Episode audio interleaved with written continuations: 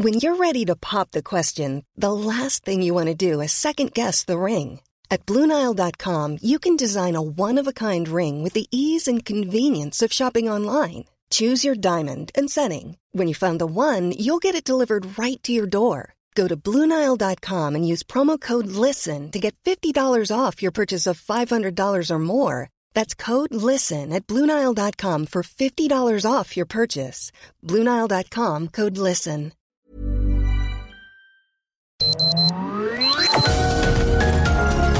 Heraldo Media Group presenta Sergio Sarmiento y Lupita Juárez.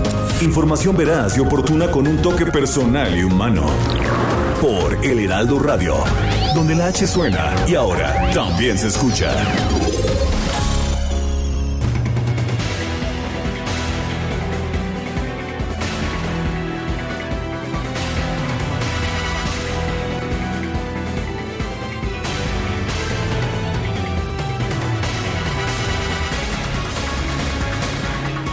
La bancada de Morena eligió, eligió a un chiapaneco muy vinculado con el senador Manuel Velasco del Partido Verde, Eduardo Ramírez Aguilar, como su candidato a la presidencia del Senado. Como la mayoría que tiene Morena en el Senado es enorme, pues esto es finalmente ya una elección, una determinación para presidir el Senado. Sin embargo, el ala radical de la bancada de Morena pues uh, no estaba contenta con esta decisión. Eh, se va a llevar esto al Pleno el día de hoy para una votación y se espera que Ramírez Aguilar sea electo presidente en sustitución de Mónica Fernández. Ricardo Monreal, coordinador del grupo, informó que hubo 46 votos a favor de la planilla única, mientras que 6 no se contabilizaron porque fueron emitidos de forma extemporánea. Frente a lo que está pasando en el país, el grupo está enviando un mensaje de unidad, dijo, a pesar de que pues solamente tuvo 46 votos esta planilla. Eh, esto es lo que dijo Monreal en la apertura de los trabajos preparatorios de cara al periodo ordinario de sesiones.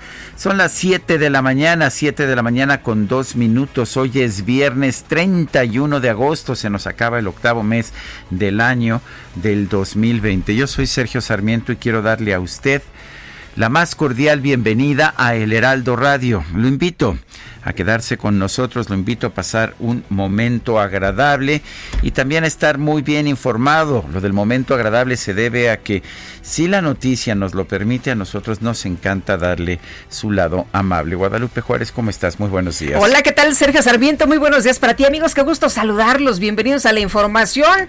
Pues eh, Morena y simpatizantes de este partido recaban firmas en las calles. No sé si a usted le tocó que le dijeran que si firmaba esto desde el sábado y también el domingo, este fin de semana, para respaldar que haya una consulta popular en la que se pregunte a la gente si quieren que sean enjuiciados expresidentes de México que hayan incurrido en actos de corrupción. En redes sociales, pues se ve cómo está la, la recolección de firmas en varios estados y bueno, eh, hasta en los Estados Unidos, fíjese usted, el dirigente de Morena, Alfonso Ramírez, mencionó en un video que se publicó el sábado que su partido apoya y promueve que haya una consulta ciudadana para enjuiciar a expresidentes. Desde Peña Nieto, Calderón y Salinas se desarrolló una gran corrupción, quebrantaron la riqueza nacional una robadera muy grande de recursos fue lo que señaló. Y bueno también se habla de que se necesita más de un millón quinientas mil firmas para presentar la solicitud ante la Suprema Corte de Justicia de la Nación y el Instituto Nacional Electoral y de esta manera acabar con la corrupción es lo que agregó. Como usted sabe, la discusión ha sido muchísima y los abogados, muchos abogados reconocidos dicen que no es necesario que haya una consulta, que si hay pruebas en este momento, hoy, mañana, pasado, se puede realizar, se puede llevar a cabo y hay quienes dicen que esto es solo un espectáculo. Y si bien en el Senado no hubo problemas por la mayoría de Morena, la disputa por la presidencia de la mesa directiva de la Cámara de Diputados se está poniendo cada vez más complicada. Y los distintos partidos que están aspirando a presidir la mesa directiva, particularmente el PRI, que pues que tendría Dulce María Sauri como presidenta y el Partido del Trabajo que propone a Gerardo Fernández Noroña, pues están abiertamente comprando diputados, así como usted lo escuchó comprando diputados. Mario Delgado, el líder de los diputados de Morena, dijo que el legislador sonorense Manuel López Castillo decidió no sumarse al PT para permanecer en la bancada de Morena se queda en diputados Morena el diputado Manuel López Castillo, sólida nuestra mayoría con PT, PES y Partido Verde, es lo que dice Mario Delgado.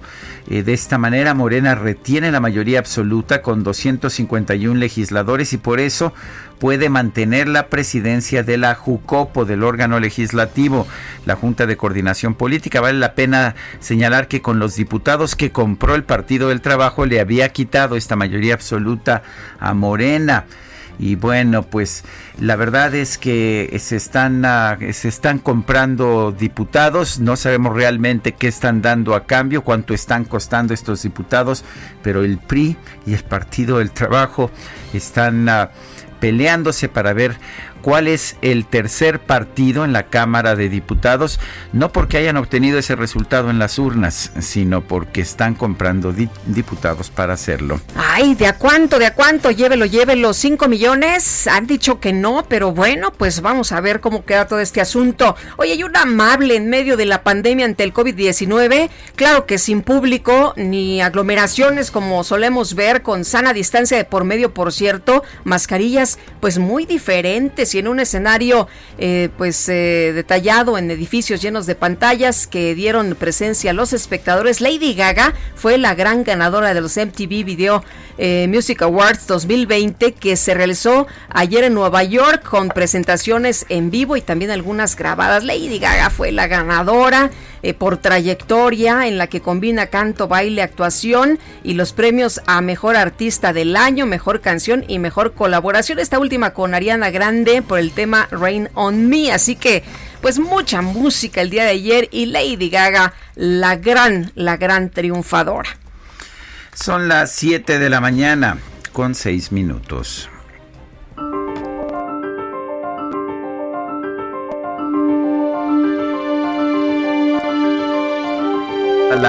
Vamos a la frase del día. Ya no va a haber guardaditos el año que entra. Arturo Herrera, secretario de Hacienda.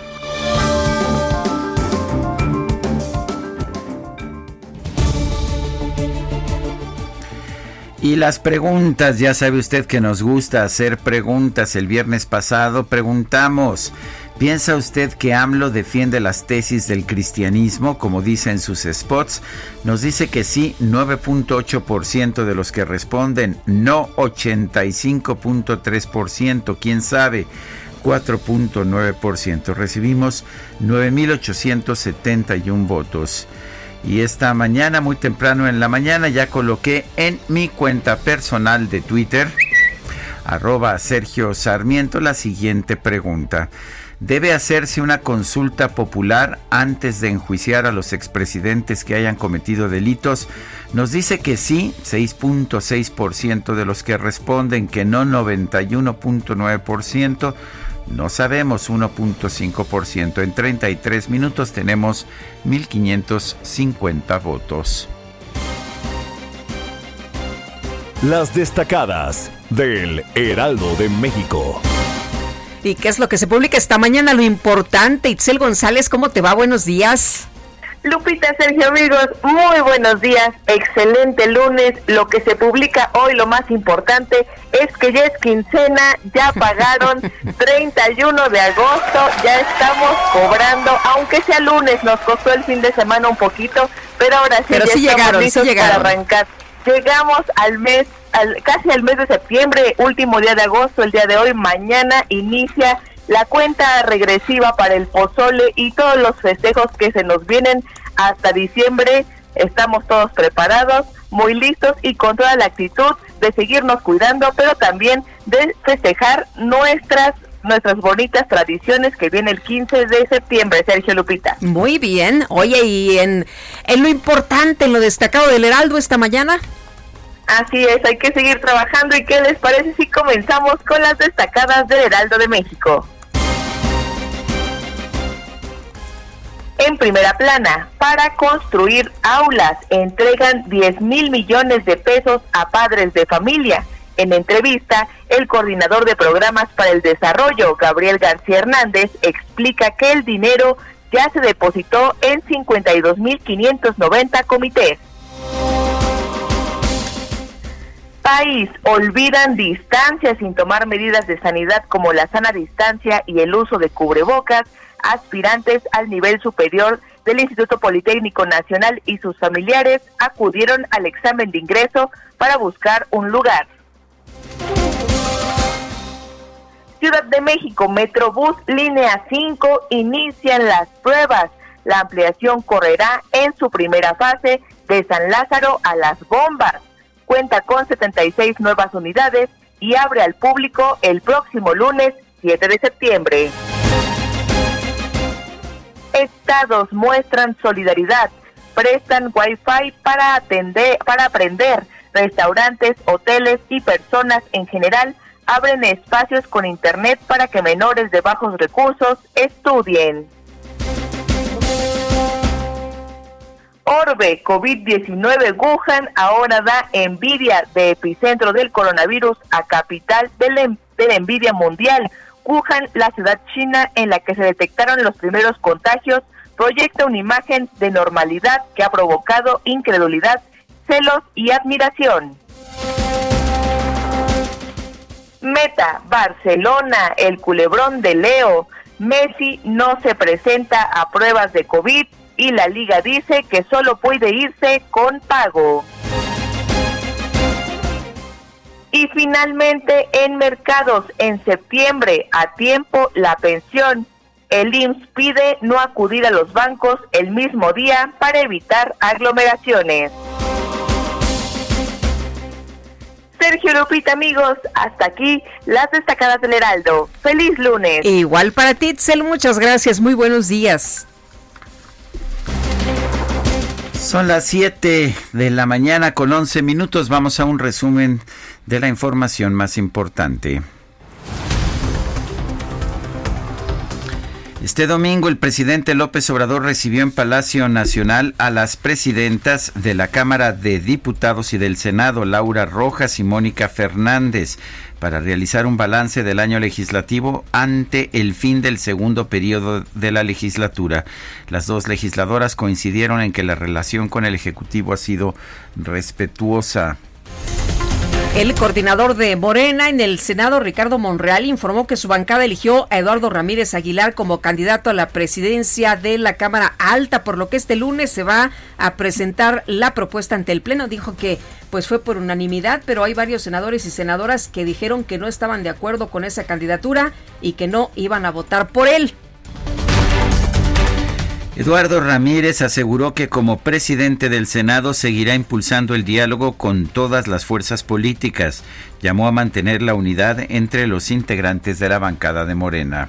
Yo los invito a que formemos un solo grupo, lo necesitamos, lo ocupamos.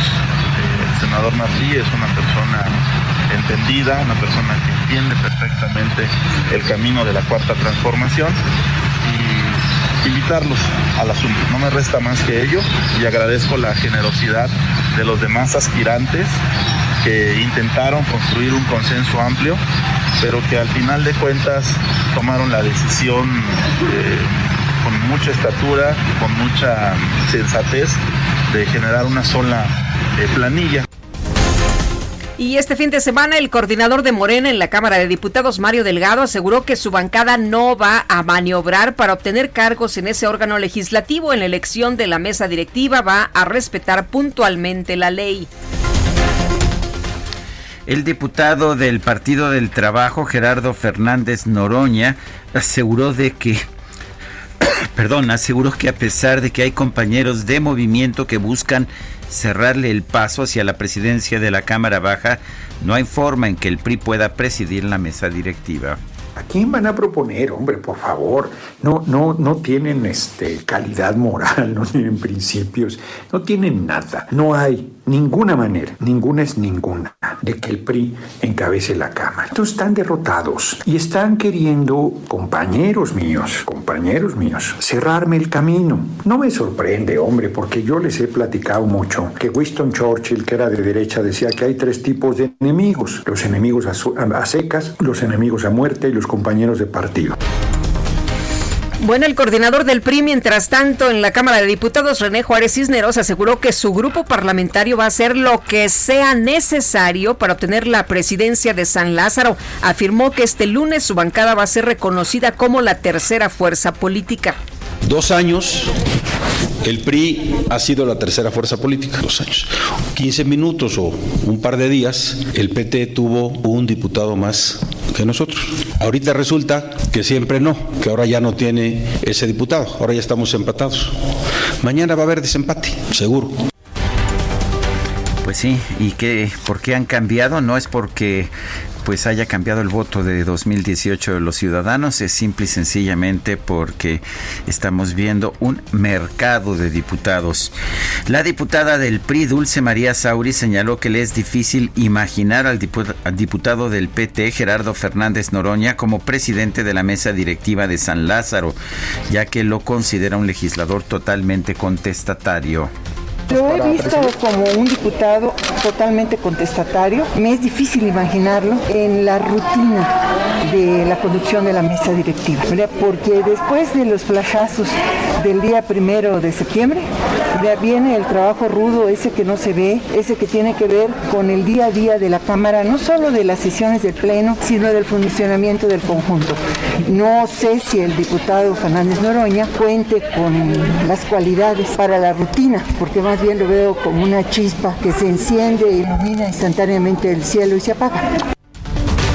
Bueno, pues ahí, ahí lo que dice. metáfora. El Consejo Nacional del Partido de la Revolución Democrática eligió a Jesús Zambrano como dirigente nacional del partido para un periodo de tres años.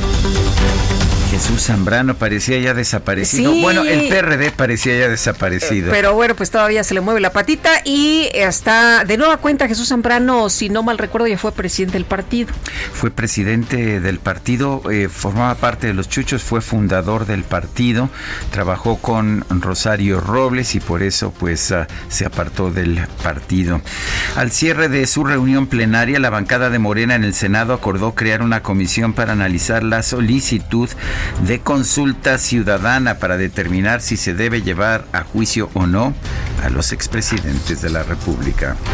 La dirigencia de Morena en el Estado de México informó que este fin de semana fueron instalados 85 módulos para que los ciudadanos puedan firmar la propuesta de hacer una consulta sobre enjuiciar a los expresidentes, lo que ordenó el presidente de la República, ¿no? Andrés Manuel López Obrador. Oigan, pues ya lo mencioné, ¿qué pasa? No, no han eh, hecho nada y les dijo, tienen hasta el 15 y bueno, el presidente dijo, pues se puede hacer por consulta y ahí está haciéndose las consultas. Integrantes de Morena en Guerrero anunciaron que van a buscar reunir 200 mil firmas para apoyar la consulta ciudadana.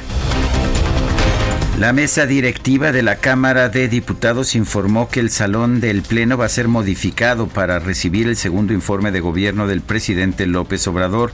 Se hará un reacomodo de las curules y se van a instalar acrílicos para separar los espacios personales de los legisladores. Bueno, y a través de un nuevo mensaje por su segundo informe de gobierno, el presidente López Obrador aseguró que con las obras de infraestructura prioritarias de su gobierno en este año se van a crear 150 mil empleos pues muy necesarios, ¿no? Para cubrir pues los 12 millones, de más de 12 millones que se han perdido. Y acuérdate que el presidente prometió que a fin de año tendríamos los que se perdieron más 2 millones de empleos adicionales. O sea que estamos todos, pues. Esperando. Muy esperanzados, claro. En un comunicado, más de 100 organizaciones como Artículo 19 y el Centro de Derechos Humanos Miguel Agustín Pro Juárez denunciaron que durante su conferencia mañanera del viernes pasado, el presidente López Obrador criminalizó y difamó organizaciones no gubernamentales que se oponen al tren Maya. Y la Fiscalía General de la República reportó la detención y vinculación a proceso de César Enrique N., identificado como sobrino de Rafael Caro Quintero, conocido como el narco de narcos. Este fin de semana autoridades de Guanajuato registraron 33 asesinatos, la cifra más alta desde la captura de José Antonio Yepes Ortiz, alias El Marro, líder del cártel de Santa Rosa de Lima. En conferencia de prensa, el subsecretario de Prevención y Promoción de la Salud, Hugo López Gatel, reportó que en México hay una reducción del 12% en el registro de casos estimados de COVID-19, 11% menos pacientes recuperados y 56% menos muertos. Ahora, hacia la semana 34, tenemos una reducción de 12%. Recuerden que esto lo hemos explicado una y otra y otra vez. La epidemia no desciende en forma monotónica, como se conoce técnicamente, es decir, con un descenso continuo, sino que tiene momentos de estancamiento y es una especie de escalera y así irá conduciendo. Las recuperaciones redujeron en 11%, son proporcionales a la ocurrencia de casos con un desfase de 15 días y las defunciones afortunadamente van reduciendo en 56%. En su reporte diario sobre el coronavirus, la Secretaría de Salud informó que en México ya hay 579.914 contagios y 64.158 muertes.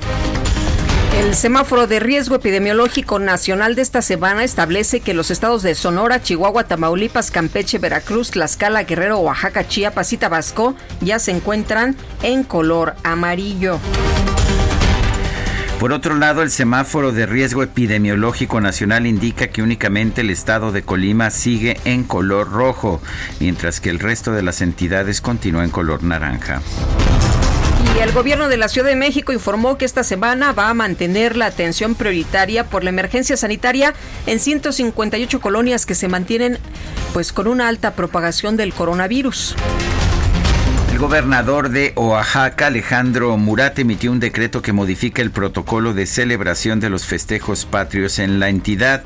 La ceremonia del grito de independencia se va a realizar a puerta cerrada y el desfile cívico-militar será cancelado. El secretario de Turismo Federal, Miguel Torruco, aseguró que este sector se va a recuperar tan pronto como se abra la frontera con Estados Unidos y los vuelos internacionales incrementen, por lo que se espera que en la temporada de invierno se alcance hasta el 60% de ocupación en los principales destinos del país. Sería una gran meta, ojalá que se logre. El Ministerio de Salud de China informó que el país lleva 14 días consecutivos sin contagios locales de COVID-19. Únicamente se han registrado nueve casos importados. El gobierno de la India reportó 78.761 casos nuevos de coronavirus en las últimas 24 horas, lo que representa un nuevo récord diario para ese país. A nivel internacional, el conteo de la Universidad Johns Hopkins de los Estados Unidos reporta 25.245.000 contagios del nuevo coronavirus y más de 846.000 muertes. Y en la ciudad de Portland, en los Estados Unidos, este fin de semana una persona murió durante un tiroteo registrado luego de un enfrentamiento entre personas que protestaban contra el racismo y presuntos seguidores del presidente Donald Trump. El presidente del Líbano, Michel Aoun, dijo que está a favor de que su país sea declarado como un Estado laico a fin de solucionar la crisis generada por el sectarismo desatado tras la explosión del 4 de agosto en el puerto de Beirut. Vale la pena recordar que pues que en estos momentos el Líbano es un estado segregado por religiones y el primer ministro procede de la secta musulmana o procede de la religión musulmana, mientras que el presidente es por definición constitucional cristiano. En la información de los deportes, el Olympique de Lyon eh, femenino conquistó la séptima Champions League de su historia y su quinta Copa de Europa de manera consecutiva al derrotar en la final del torneo al Wolfsburgo por marcador de 3-1.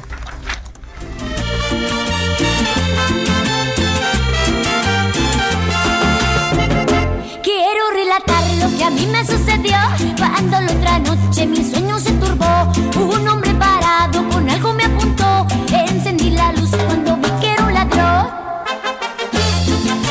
El ladrón, bueno, pues una clásica canción uh, popular mexicana. Eh, y estamos escuchándola en su más reciente interpretación con Alicia Villarreal, esta cantante de San Nicolás de los Garza, Nuevo León, está cumpliendo, está cumpliendo a ver, ah, según la información que tengo, 40 y... Es que tengo aquí dos fechas de... Dos fechas distintas de nacimiento, 1970, 1971. Lo que sea es su cumpleaños. y le mandamos un abrazo, por supuesto. Oye, esta de Ladrón, que fue muy famosa con Sonia López, ¿te acordarás? Con Sonia López. La chamaca de oro, la chamaca de oro, que fue vocalista de la Sonora Santanera. Un hit que, bueno, pues eh, eh, Alicia Villarreal lo retomó y lo hizo muy bien y también un gran éxito. Son las 7 de la mañana con 24 minutos. Guadalupe Juárez y Sergio Sarmiento estamos en el Heraldo Radio. Regresamos en un momento más.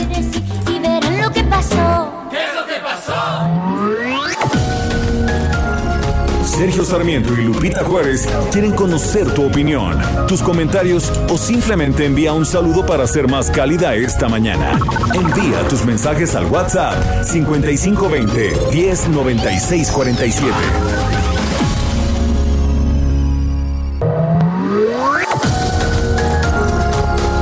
Continuamos con Sergio Sarmiento y Lupita Juárez por El Heraldo Radio.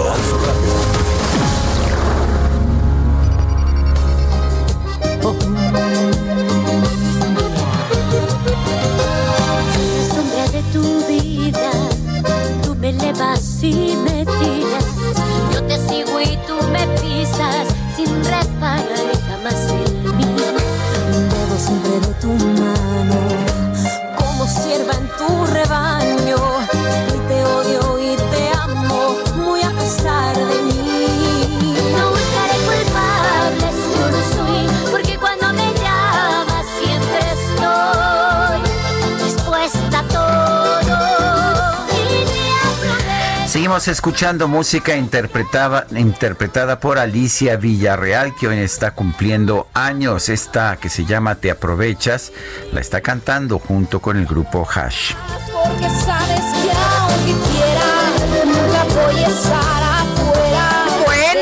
Vámonos a trabajar. Hay mensajes esta mañana y vamos a seguir escuchando la música, por supuesto. Buenos días, nos dice Alejandro Cruz de Tizapán. La revolución le hizo justicia a Martí Batres, ahora le hará a Fernández Noroña. Ahora solo falta la pareja Bejarano. Padierna dicen que no son iguales. Yo digo que son peores. Saludos.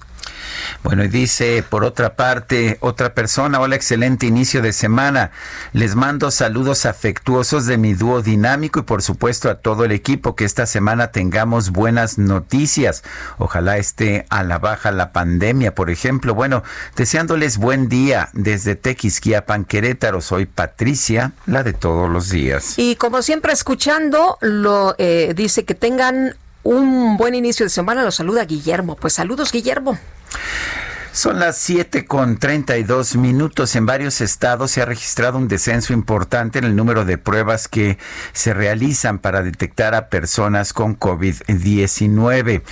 Eh, bueno, ¿cuál es la situación? que tanto han bajado las pruebas y qué significa esto para el conocimiento que tenemos del rumbo de la pandemia? El doctor Arturo Erdeli es profesor de tiempo completo de la FES Acatlán de la UNAM. Doctor Erdeli, ¿cómo está? Buenos días.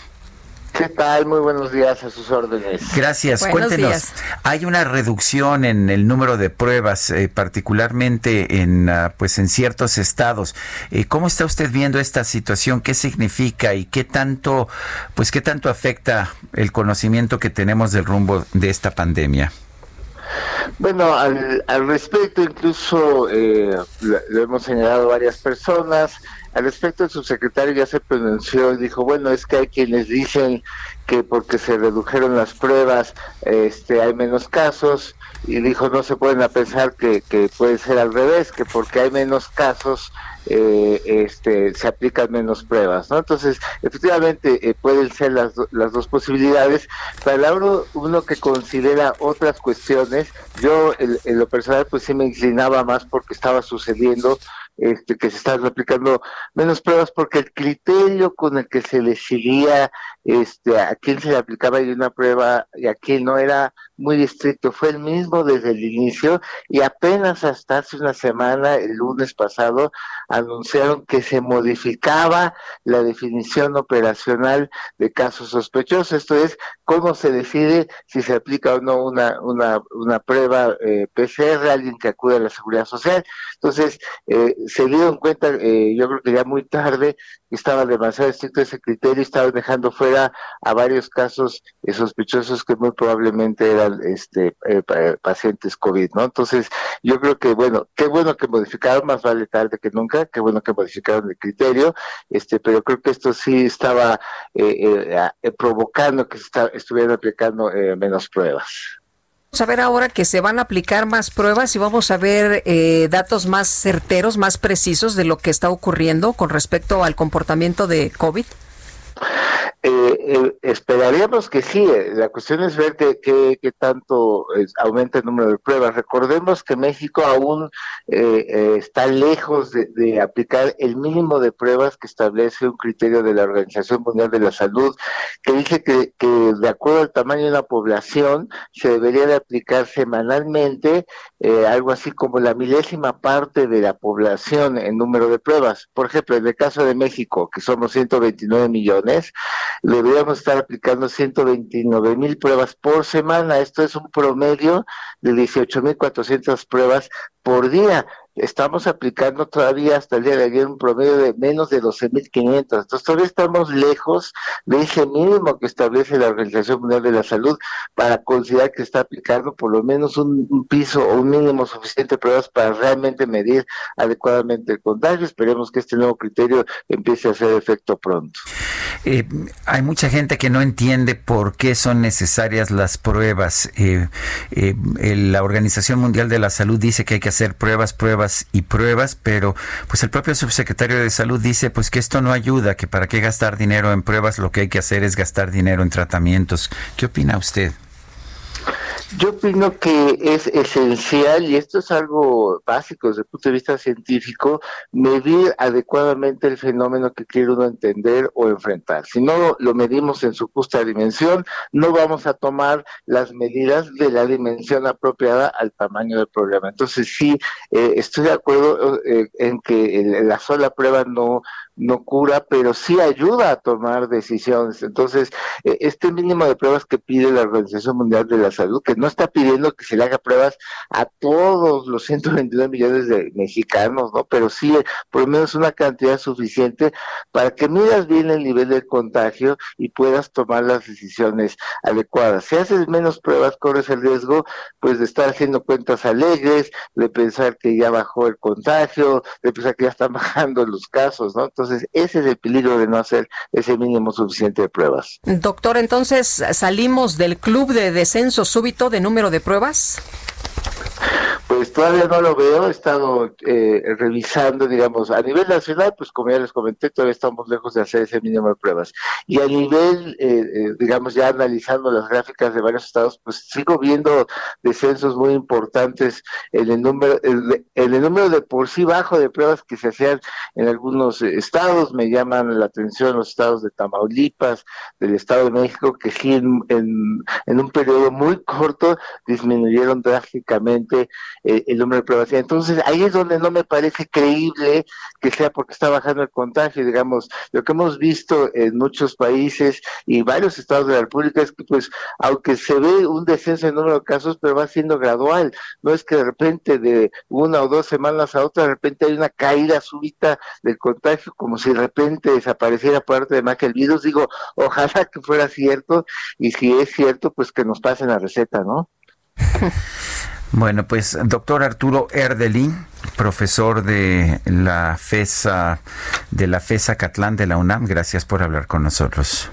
Encantado, que tengan muy buenos días. Igualmente, muchas gracias, muy buenos días. Y ante el incremento de la tasa de mortalidad en la entidad allá en, en Nuevo León, la Secretaría de Salud del Estado instalará este lunes un comité de morbilidad y mortalidad COVID-19 a fin de conocer las áreas de oportunidad que existen en la atención médica y así evitar pues que más personas pierdan la vida. Manuel de la O, con con quien platicamos hace apenas eh, el viernes, titular de eh, salud allá en la entidad, informó que es prioritario cambiar las estrategias para lograr que más pacientes logren vencer esta enfermedad, donde vamos a revisar caso por caso la atención de los modelos de tratamiento, los diferentes sitios, tipo de atención para buscar áreas de oportunidad a fin de reducir la mortalidad, es lo que señaló el funcionario. Y bueno, una vez que se conozcan estas áreas de oportunidad, se confía en que la entidad reduzca de manera considerable el índice de defunciones. Esta mañana el INEGI da a conocer distintas informaciones económicas como la estadística mensual sobre establecimientos con programa de la industria manufacturera, maquiladora y de servicios de exportación. Sí, son las cifras de la industria maquiladora. El personal ocupado en los establecimientos con programa maquiladora, el IMEX, aumentó 0.3% en junio frente al mes inmediato anterior. Sí, eh, es un aumento pues significativo, pero el, sigue habiendo un descenso muy importante frente a lo que acontecía, frente a lo que se registraba el año anterior. Entre los indicadores que da a conocer el INEGI está también los de la industria minero metalúrgica. El índice del volumen físico de la producción minero metalúrgica del país. Aumentó 21.4% en junio frente al mes de mayo con base en cifras desestacionalizadas, aunque vale la pena señalar que en mayo se había prohibido la actividad minera y en junio se permitió otra vez, de manera que pues sí hubo este incremento en junio, pero nuevamente las cifras ah, siguen siendo pues siguen siendo complicadas para lo que hace en la comparación anual. En la comparación anual hay un avance también, pero mucho más pequeño, de 1.5%. Son las 7 de la mañana con 40 minutos. El pronóstico. Vámonos con Jesús Carachure, meteorólogo del Servicio Meteorológico Nacional de la Conagua. Muy buenos días. Hola Lupita, hola Sergio, muy buenos días, buenos días a la gente que nos escucha. Pues mira, iniciamos la semana con lluvias. Estamos eh, ahora sí que en el pico máximo de, la temporada de lluvias. Eh, los meses de agosto y de septiembre son los son los que tienen mayor incidencia en cuanto a las precipitaciones y bueno, lo estamos viendo, ¿no? Hay lluvia en la mayor parte del país y en algunos estados ha habido lluvias bastante bastante severas, bastante importantes.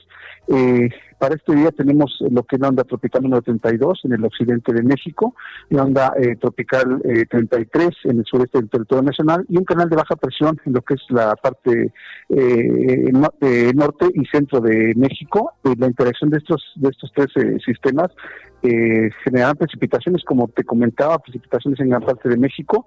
Las más importantes son en el occidente de la República, se esperan lluvias intensas este día para Sonora, Sinaloa, eh, Durango, Nayarit, Jalisco y Colima. Son los estados que estarán más afectados durante este día por el paso de la onda eh, tropical 32. Eh, lluvias muy fuertes en Chihuahua y Michoacán y en el resto del territorio nacional de chubascos a lluvias puntuales fuertes, ¿no?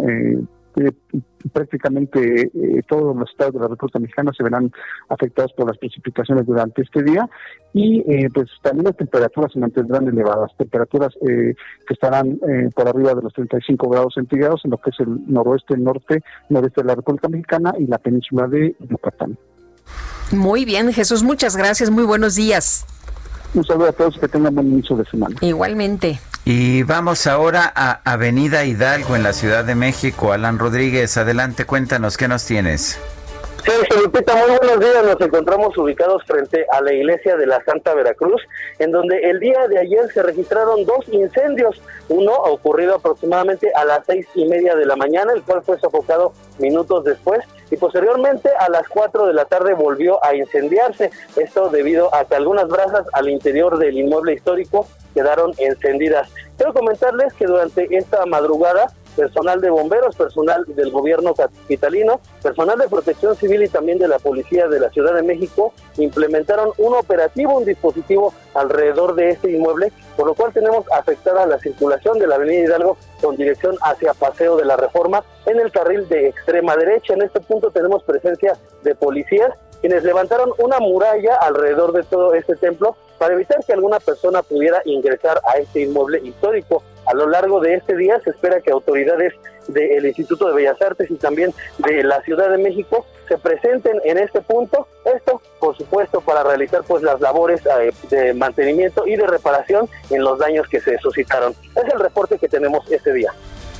Gracias, Alan Rodríguez, por tu información. Gracias y muy buen día. Y Gerardo Galicia, desde la zona oriente de la Ciudad de México. Gerardo, ¿qué pasa? Cuéntanos.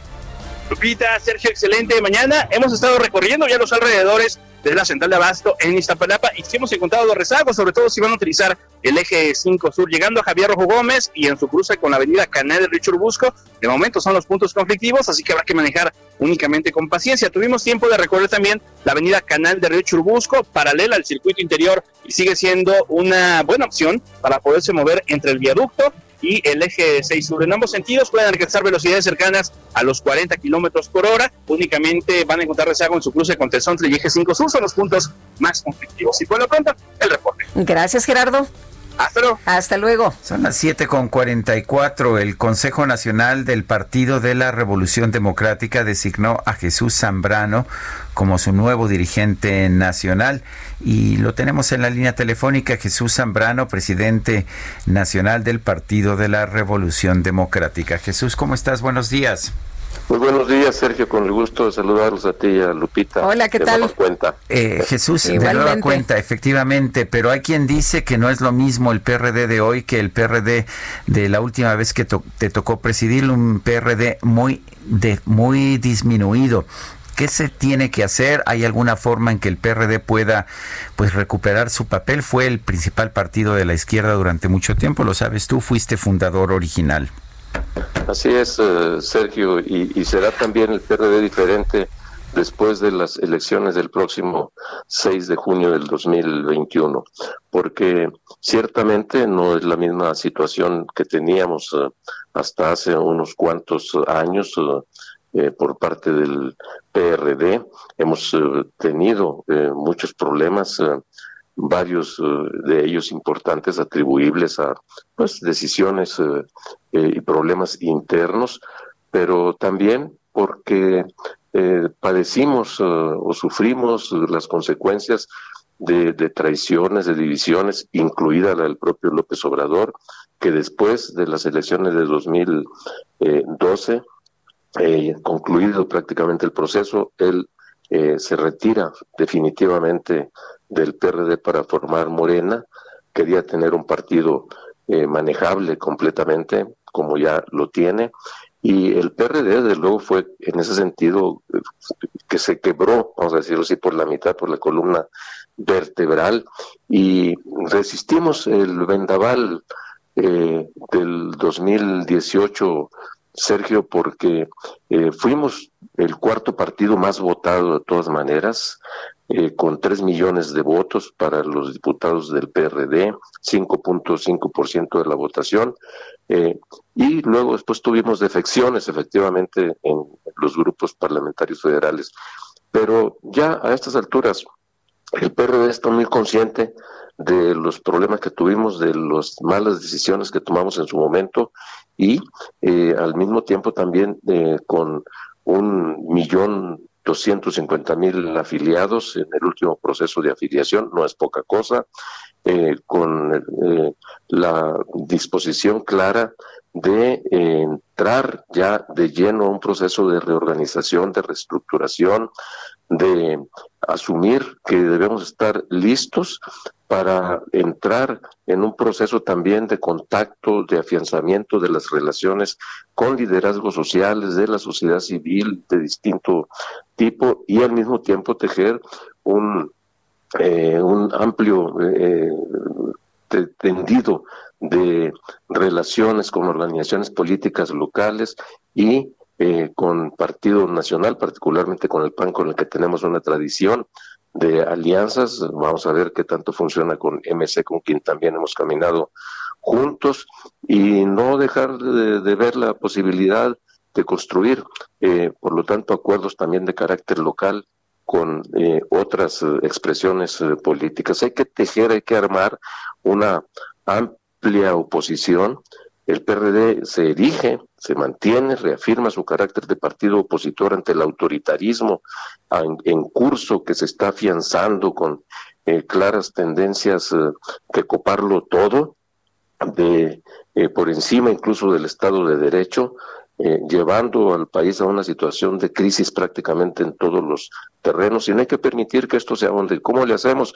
Pues con un PRD consciente de su responsabilidad y al mismo tiempo con un PRD dispuesto a formar parte de un amplio frente eh, opositor eh, para contender en las elecciones del 2021 y cambiar la correlación de fuerzas en la Cámara de Diputados y ganar la mayoría eh, lo más posible en las eh, elecciones locales que se darán en 30 estados. Oye, y, si habrá chance, si habrá chance, Jesús, porque el presidente en sus eh, promocionales que está haciendo para este segundo informe dice que tiene el 70% del apoyo ciudadano y que pues esto va a ser muy bueno. Y esto se traducirá, lo ves así, para la pues eh, elección del próximo año para que Morena pueda seguir ganando porque pues pareciera que todo va en ese sentido, ¿no? No hay mal que dure tantos años ni país que los aguante, Lupita. Mira, eh, hoy aparece precisamente una, se da a conocer por ahí una encuesta que hace la encuesta, la, empresa eh, GAISA, en donde habla de que el 58% de la población reprueba la gestión de López Obrador. Puede López Obrador decir que tiene el 70%, eso será una más de las muchísimas mentiras que ha dicho, ya se acostumbró a hacerlo todos los días desde su mañanera, eh, pero la situación eh, esta que estamos viviendo de crisis económica, de eh, la pérdida de empleos, del hecho de que según cifras oficiales, eh, más de 15 millones de personas han dejado de recibir ingresos en los últimos cuatro o cinco meses. Eh, eso está resintiéndose en los bolsillos de la gente. Va a, tenemos que dejarle claro, y esta es parte de nuestra labor, eh, a, a, los votantes del próximo año, que volver a otorgarles la confianza a alguien que traicionó la palabra empeñada como López Obrador y su partido Morena, eso no va a resolver, no va a ayudar a resolver, a salir de esta situación de crisis en la que nos encontramos. Entonces, esa, es la oportunidad y es nuestra, nuestro reto, eh, parte de nuestras tareas. Estoy convencido de que eh, somos vistos para un sector determinado de la población, nosotros como PRD como una opción, pero solos tampoco eh, no le vamos nadie, ninguno por separado, no le va a ganar a esta maquinaria de propaganda eh, que avasalladoramente se está desplegando desde la presidencia de la República. Eh, el presidente López Obrador no va a aparecer en la boleta, se quiere meter a fuerzas por la vía esta de meter una consulta inconstitucional con esto de que si se enjuicia si se somete a juicio a los expresidentes, pues si hay elementos eh, que fundamenten un juicio que sea con las herramientas del derecho, del Estado de Derecho que nos hemos dado, no para ver qué se dice en la plaza pública, porque si nos van a hacer encuestas patito, como la que se hizo para lo del aeropuerto internacional o para la Constellation Brands en Mexicali, pues ya nos amolamos, ¿no? Entonces, eh, no, hay que estar muy claros de que la ley no se somete a, consulta popular, se aplica, si se aplica o no se aplica, no, la ley es para aplicarse, para obedecerse y más por los gobernantes. Entonces, eh, este es el escenario, desde luego, muy complejo, nada sencillo, eh, pero debemos tener la capacidad de explicarlo a la sociedad y de eh, buscar, desde luego, ganarnos la confianza.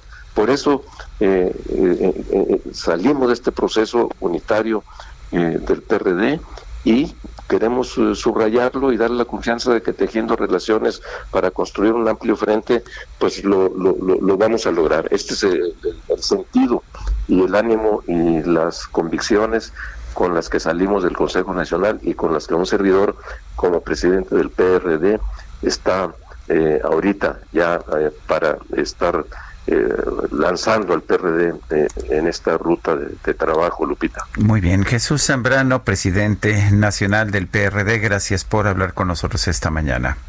Al contrario, gracias a ustedes, Sergio Lupita. Muy buenos días. Buenos días, Jesús. Son las 7 de la mañana con 53 minutos. El INEGI, que ha dado a conocer mucha información el día de hoy, da a conocer también información sobre las características de las defunciones fetales registradas en México durante 2019. Señala que el 83.4% de los fallecimientos fetales ocurrieron antes del parto, 15.4% durante el parto y 1.2% no fue especificado. El 89.2% de mujeres que tuvieron un embarazo que derivó en la muerte del producto manifestó no hablar alguna lengua indígena, en tanto que 5.7% indicó que sí, que sí hablaba una lengua indígena. Eh, las mujeres de 25 años de edad con 1.230 casos son las que presentaron la mayor frecuencia de embarazos con complicaciones que terminaron en la muerte del producto. Vale la pena señalar que el índice de muertes fetales ha venido reduciéndose desde el 2010 de 2.03 eh, 2.03 defunciones por cada 10.000 habitantes hasta 1.62 en 2019, pero a partir del 2019 se empieza a utilizar una nueva fórmula de captación que ha llevado a un aumento a 1.89, pero si usamos la forma en que se medía con anterioridad ha habido un descenso significativo. Son las 7 de la mañana con 54 minutos porque no nos manda un mensaje de WhatsApp al 55 2010 96 47. Sergio Sarmiento y Lupita Juárez quieren conocer tu opinión, tus comentarios o simplemente envía un saludo para ser más cálida esta mañana. Envía tus mensajes al WhatsApp 5520 109647.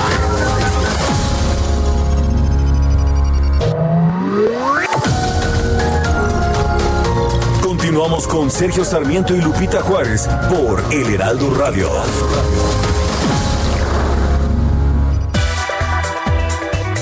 Este es el momento de decidirte con Scotiabank. Y en otras noticias, Gerardo por fin podrá taparse el tatuaje con el nombre de su ex, usando la bonificación que recibió en su tarjeta de crédito Scotiabank sin anualidad por cambiar su nómina. Un cambio siempre es bueno. Scotiabank, tú decides, nosotros te asesoramos. Consulta términos, condiciones, comisiones y requisitos de contratación en scotiabank.com.mx diagonal cambio. Son las ocho con un minuto. Tenemos en la línea telefónica David Jaime, director general de Scotia Fondos. Eh, David Jaime, ¿cómo estás? Una pregunta, ¿es un buen momento para invertir? Muy buenos días, eh, Sergio, Lupita, me da mucho Buenos gusto, días. Me da mucho gusto saludarlos. Eh, mira, yo creo que es probable que, que durante este 2020 nuestros hábitos financieros hayan tenido algún cambio, incluso que, que estemos dudando sobre la viabilidad de ahorrar y principalmente invertir.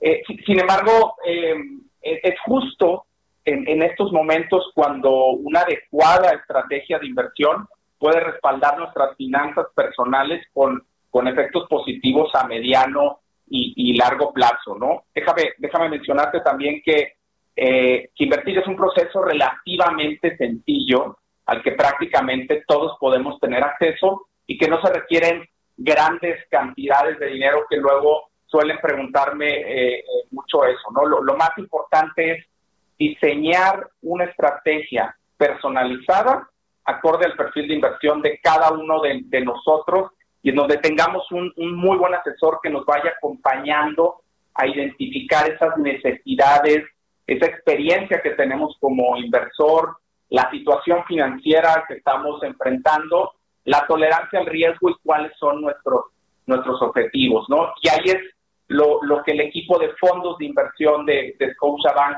sabe, sabe hacer y lo que nos ha valido el, el reconocimiento de, de un proveedor de análisis y evaluaciones de productos financieros internacional y que nos distinguió como, como la mejor operadora de fondos eh, de inversión de México en, en 2020. Ahora, si es buen momento para invertir, ¿cómo se debe invertir? ¿Cómo se hace? ¿Cómo, cómo lo podemos hacer? Eh, bueno, eh, lo, podemos hacer, evidentemente tenemos que eh, a- acudir a, con, con este asesor, con Scotiabank, el de que te vamos a ayudar a, implementar tu dinero con, con atractivos rendimientos en cualquier tipo de inversión, ya sea de corto, mediano o, largo o largo plazo, ¿no? Y entonces una vez que tengamos este este contrato eh, que, que, habremos de, hacer, nos, nos va a permitir el, tener, eh, el hacer que nuestro dinero vaya vaya creciendo, este, que, vamos, que vayamos potenciando también nuestra capacidad de ahorro y, muy importante que nos vaya brindando esa tranquilidad para saber que estamos tomando los pasos necesarios para lograr un futuro financiero más sólido. Eh, David, eh, una, una pregunta. Eh, ¿Han bajado las tasas de interés? ¿Qué tanto afecta esto a los ahorradores? Afecta, yo, yo lo dividiría en dos. Yo creo que tenemos una amplia gama de fondos de inversión en donde, en donde sí tenemos que ir haciendo una migración en, en términos del, del, portafolio que hemos construido con nuestro, con nuestro asesor, ¿no? Nuestro asesor nos va a ir ayudando de acuerdo a, a estos objetivos que nos, que nos planteamos, a ir acomodando nuestro, nuestro portafolio de inversión para, para quizá hoy que tenemos unas tasas de interés un poco más abajo, quizá estar invirtiendo nuestro dinero si nuestra si nuestros objetivos, si nuestra tolerancia al riesgo nos va permitiendo, el, irnos acomodando quizá en productos como, como renta variable, internacional, algunos otros productos que tengan acceso, eh, como, el, como el caso de, de, Scotiabank, en el cual tenemos este acceso a, mercados de capitales a, a, nivel global y eso y eso nos va a permitir hacer este este balance en nuestro portafolio de tasas de interés, renta variable internacional, este, un poco de dólares, eh, digamos, esa, esa construcción de nuestro portafolio eh, para, para hacerle frente a los nuevos retos que, que, se van presentando en el, en el mundo. David Jaime, director general de Scotia Fondos, gracias por hablar con nosotros. Muchísimas gracias, que tengan un gran día y una gran semana. Buenos días. Bueno, y las bancadas... Esto fue el momento de decidirte con Scotiabank. Y ahora sí, le decía que las bancadas de Morena y el Partido Encuentro Social designaron al senador Eduardo Ramírez como candidato para presidir la Cámara Alta en el próximo periodo ordinario. Y Eduardo Ramírez, senador del Estado de Chiapas y candidato de Morena y del PES para presidir la mesa directiva del Senado de la República. Gracias por tomar nuestra llamada. Muy buenos días. Buenos días, Lupita. Buenos días a don Sergio. Gracias, don Eduardo. Eh, don Eduardo, hay quien dice que usted representaría a Manuel Velasco en la presidencia del Senado. ¿Es cierto eso? Completamente falso. Yo tengo una trayectoria propia, autónoma. No niego que participé en su gobierno. Mantengo una relación de respeto con él, pero en la construcción de mi carrera como en la política y hoy como en la presidencia es genuina y ha sido a la luz pública eh, construida con el consenso como no se había suscitado el año pasado y con el respaldo de todos los grupos mayoritarios. Ya se lo preguntaron, pero se lo pregunto de nuevo, Eduardo, para que nuestro auditorio lo, lo sepa. Eh, usted ha negado financiamientos, ha negado financiar movimientos políticos. Eh, esto eh, lo hemos visto el fin de semana, que se ha discutido mucho, incluso por ahí se vuelven a pues postear algunas fotografías donde está usted con Pío López Obrador y con David León. ¿Qué pasa con esto? Mire, esa fotografía fue publicada en todos los medios eh, estatales en su momento, debe haber sido una foto del 2014 o 2015, no tengo muy bien el dato, a principios del 2015, eh, fue la fundación de Morena, la publiqué, está en mis redes sociales, eh, fue una, una fotografía a plena luz del día, siempre me he caracterizado por tener interlocución con todos los grupos eh, políticos que existen tanto en nuestro estado de Chiapas como en nuestro país. Yo mantengo una relación de respeto y de amistad con el eh, con don Pío López Obrador y no tengo, pues ahora sí, con mayor eh, vela en ese entierro que mi relación de respeto con él. Eh, don Eduardo, el presidente de la mesa directiva del Senado tiene que ser de alguna manera el representante de todos los partidos, tiene que dejar a un lado su afiliación personal. Eh, ¿Lo puede hacer usted? Mire, yo fui invitado a Movimiento de Regeneración Nacional, no estoy afiliado propiamente al partido, estoy muy agradecido por esta oportunidad, sin embargo, siempre me he tratado de conducir con absoluto respeto y con eh, profesionalismo en las responsabilidades que eh, me han conferido. Este caso es la Cámara Alta, es donde se construye el, y, se, y se conserva el pacto federal. Estoy obligado legal y moralmente a conducirme en esa institucionalidad y con ese eh, respeto a, las, a los grupos parlamentarios, con todos, porque es una institución que ha tenido una, un papel importante tanto en la política exterior como en las decisiones más importantes de México, tanto en nombramientos, en posiciones de los órganos autónomos, y es lo que nosotros representamos. Entonces lo haremos con profundo respeto, don Sergio. Hizo Eduardo un llamado a mantener la unidad entre los integrantes de la bancada de Morena. Eh, ¿Qué pasa con Martí Batres ahí? ¿Cómo le va a hacer para convencerlo? Pues voy a buscarlo, lo he estado buscando y lo voy a seguir haciendo. No soy un político sectario, soy una persona que trato de incluir y ser abierto tanto a la crítica como al sentir de los demás, me pongo en los zapatos de los demás, trato siempre de construir y esa ha sido mi principal fortaleza en la vida como persona y en la vida pública pues eh, ha sido también una manera de trabajar y lo voy a hacer. Yo hago un llamado muy respetuoso, no solamente a él, a todos, a todos, sin distinción alguna, a sumarnos en momentos tan difíciles para México, en la crisis económica, en la parte de la contingencia de este COVID-19. Tenemos enfrente un proceso electoral que va a poner en posiciones políticas a cada grupo parlamentario, tanto en las cámaras como en el terreno de la, del, del terreno electoral en cada entidad federativa. Y yo creo que es un momento estos meses aprovecharlos al máximo para poder sacar adelante y no tengamos una parálisis legislativa que vaya en detrimento de México. En, dentro de las primeras acciones en la Cámara será impulsar esta consulta ciudadana que ha pedido el presidente para juzgar a exmandatarios. Bueno, eh, ayer hubo una reunión de grupo. Yo, eh, yo estoy a favor como integrante de un grupo parlamentario, pero como presidente de una institución sí hay que cuidar el procedimiento legal y constitucional, porque la consulta popular tiene como objetivo ciertas, eh, ciertos temas, no, no contempla la parte si se aplica o no la ley. Entonces ahí es cuidar el procedimiento porque también eh, quienes eh, se enjuician, quienes se someten a una consulta, también son objeto de, de, respetarle sus derechos humanos. Nuestra constitución no es una constitución garantista como era en el pasado, es una constitución que protege los derechos humanos y evidentemente estamos obligados también a cumplir con ese procedimiento. Eh, señor senador Eduardo Ramírez, eh, nuevo presidente de la mesa directiva del Senado. En primer lugar, felicidades y pues, buena suerte. No, no es fácil, no es fácil controlar a las, o pues no, más bien moderar a las distintas fuerzas políticas en estos tiempos.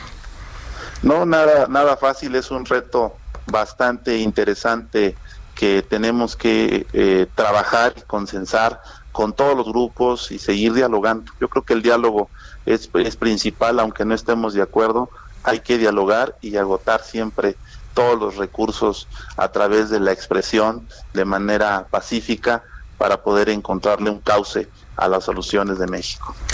Muchísimas gracias, señor senador. Gracias y buenos días. Buenos días. Son las 8 de la mañana con 12 minutos. El Químico Guerra con Sergio Sarmiento y Lupita Juárez. Químico Guerra, adelante, ¿qué nos tienes esta mañana? Esta esplendorosa mañana de inicio de semana, pues viendo todo lo, la cuestión de los dimes y diretes, ahorita que le decías al senador, pues no es fácil moderar, ¿no? Eh, eh, se polarizan las sociedades, estamos en bandos a veces contrarios, se van acendrando las diferencias, la incomprensión, etcétera, pero estaremos programados para perdonar o no. Fíjense que nueva investigación conjunta por científicos de la Universidad de Yale y del University College de Londres y que se publicó en Nature Human Behavior, una revista médica arbitrada que pertenece a la parte de Nature, encontró que cuando evaluamos el carácter moral de otros, tendemos a quedarnos con las impresiones buenas de ellos. Liderados por la doctora Molly Crockett, los investigadores condujeron una serie de experimentos en donde 1.500 sujetos observaron las decisiones de dos personas extrañas que se enfrentaban a un dilema moral. Si se le daban electroshocks dolorosos a otra persona a cambio de dinero en tanto que el buen extraño se rehusaba a aplicar los electroshocks por dinero, el malo tendía a maximizar, bueno y malo entre comillas, no eran los papeles que estaban jugando, tendía a maximizar sus ganancias a pesar de las consecuencias dolorosas. A los 1.500 sujetos se les pidió que dieran sus impresiones acerca del carácter moral de los extraños y qué tanta confianza tenían en sus propios veredictos. Los 1.500 sujetos rápidamente formaron impresiones positivas y estables del buen extraño y tenían mucha confianza en su veredicto. Sin embargo, los sujetos tuvieron mucha menos confianza en el extraño malo y que él fuese verdaderamente malo y cambiaron a menudo el veredicto. Por ejemplo, cuando el extraño malo ocasionalmente tenía una acción positiva, las impresiones de los 1.500 sujetos inmediatamente mejoraban. Este patrón de mejoramiento de las impresiones nos puede proveer información de por qué la gente a veces se mantiene dentro de relaciones detrimentales que les causan daño. ¿Por qué, por ejemplo, a un líder que ya se le conocen una gran cantidad de defectos, verdad, que no ha cumplido sus promesas, etcétera, la gente lo sigue buscando, lo sigue queriendo? Escribe la doctora Crockett, creemos que nuestras investigaciones revelan una predisposición básica para otorgar a una extraños el beneficio de la duda. La mente humana está construida para mantener relaciones sociales aun cuando la pareja se comporte mal. Esta investigación eventualmente puede ayudar a entender desórdenes psiquiátricos que involucran dificultades sociales, como el desorden de personalidad conocido como borderline. La habilidad para construir impresiones precisas del carácter de los otros es crucial para el desarrollo y permanencia de relaciones sanas, comenta la doctora Jennifer Siegel del Oxford College y coautora del estudio. La estoy citando aquí. Hemos creado nuevas herramientas para medir, para medir la formación de impresiones del carácter de los otros, lo que podría ayudar a mejorar nuestro entendimiento de las disfunciones relacionales. Una explicación de por qué a pesar, ¿verdad?, de eh, malos comportamientos o de que no eh, la imagen realmente no es lo que corresponde a la realidad, la, la gente sigue creyendo, quiere en alguna forma, necesita pensar y seguir adherido moralmente a un líder, a una pareja o cosas así. Interesante esto, Sergio Lupita, por lo que está pasando actualmente en el mundo y pues lo vamos entendiendo gracias al conocimiento, a la ciencia y sobre todo a la confianza en el buen sentido común y al raciocinio y la razón, que es lo que nos debe de asistir en cualquier decisión y opinión que, que nos formemos, Sergio Lupita. Muchas gracias, Químico Guerra. Bueno, y Berta Luján dio la batalla para obtener la dirigencia de Morena y llama la atención que ahora pues ha decidido no participar en la elección del nuevo dirigente. Nayeli Cortés, cuéntanos, buenos días. Buenos días, Sergio y Lupita. Pues sí, Berta Luján, presidenta del Consejo Nacional de Morena, anunció ayer justo en la sesión de este órgano que no va a participar en la encuesta que levantará el INE para elegir al nuevo dirigente de Morena.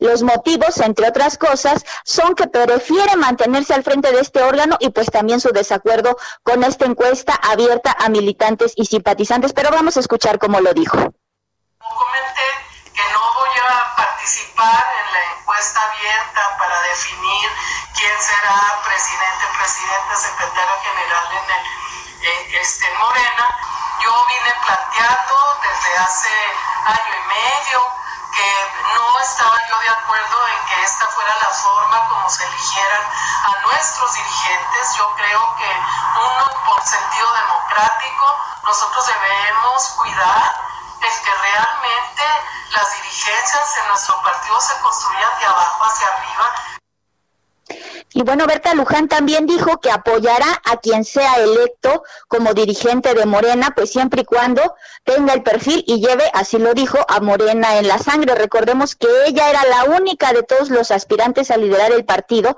pues que estaba a favor de que la elección se hiciera a través de asambleas distritales que eh, cuya decisión no sería ratificada por el Congreso Nacional eh, de Morena. Sin embargo, pues recordemos que el Tribunal Electoral del Poder Judicial de la Federación le dijo al INE que organizara una encuesta abierta a militantes y simpatizantes porque el padrón de Morena no es confiable y pues porque llevan más de un año sin poder procesar la elección de su dirigente. Con la declinación de Berta, pues solo quedan en la carrera por la dirigencia de Morena, Mario Delgado, que es el coordinador de los diputados del partido, Gibran Ramírez, que recientemente eh, anunció que también buscará esta posición, Alejandro Rojas Díaz Durán y pues la actual secretaria general del partido, Jade Polensky. Hoy en unas horas el INE estará aprobando ya las reglas para procesar esta encuesta y será el próximo 4 de octubre, según su cronograma, pues cuando estén listos los resultados de quién será el nuevo dirigente de Morena. Es el reporte que tenemos. Muy bien, pues interesante cómo se están poniendo las cosas, Nayeli Cortés. Y bueno, de plano, Berta Luján desde un principio dijo que no quería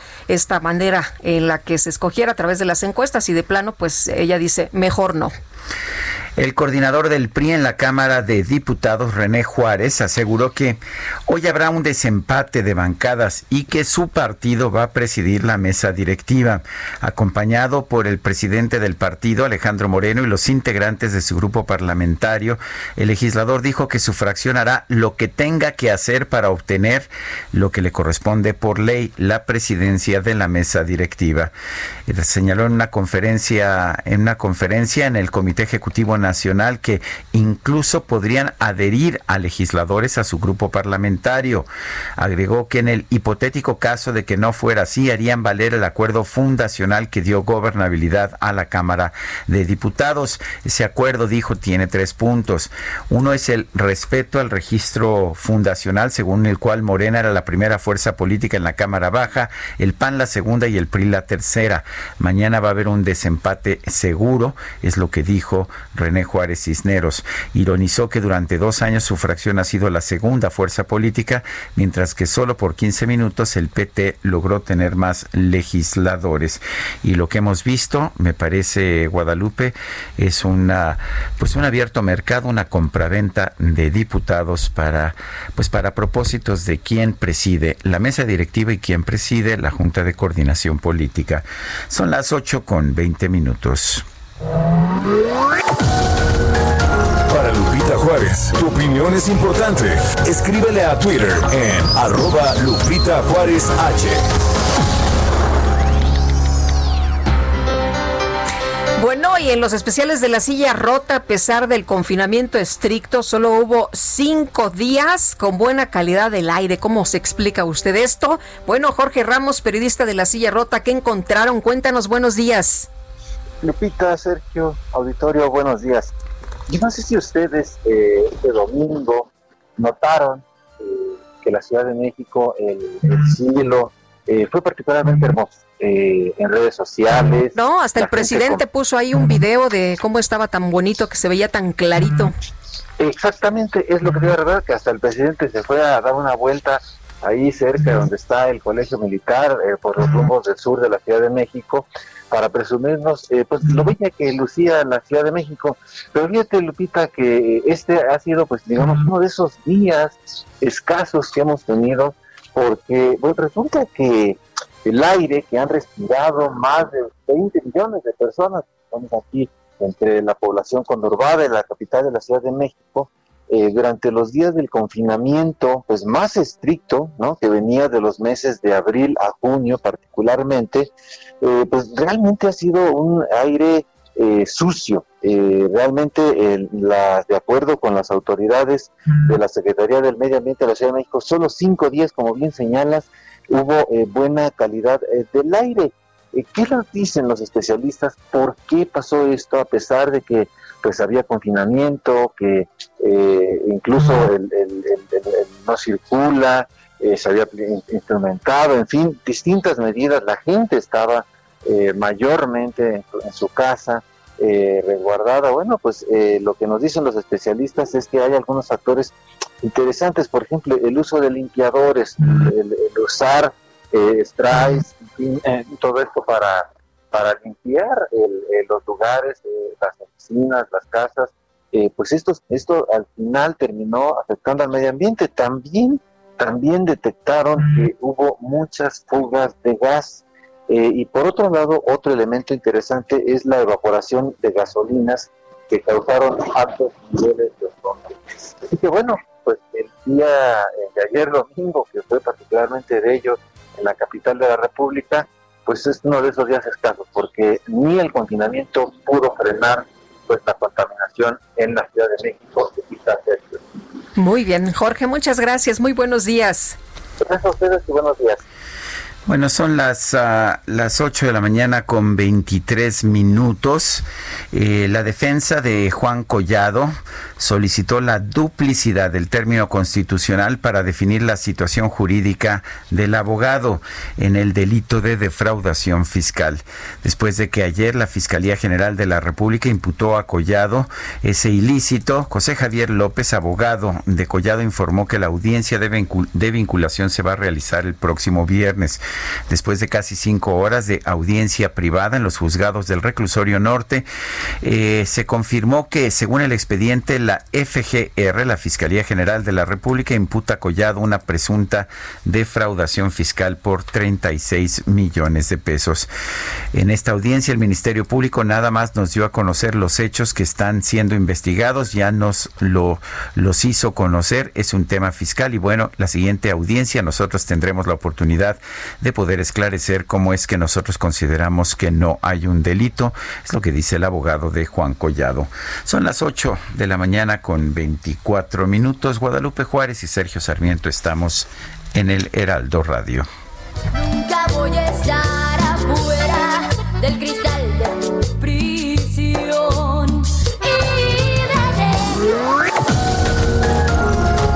Sergio Sarmiento y Lupita Juárez quieren conocer tu opinión, tus comentarios o simplemente envía un saludo para ser más cálida esta mañana. Envía tus mensajes al WhatsApp 5520 109647.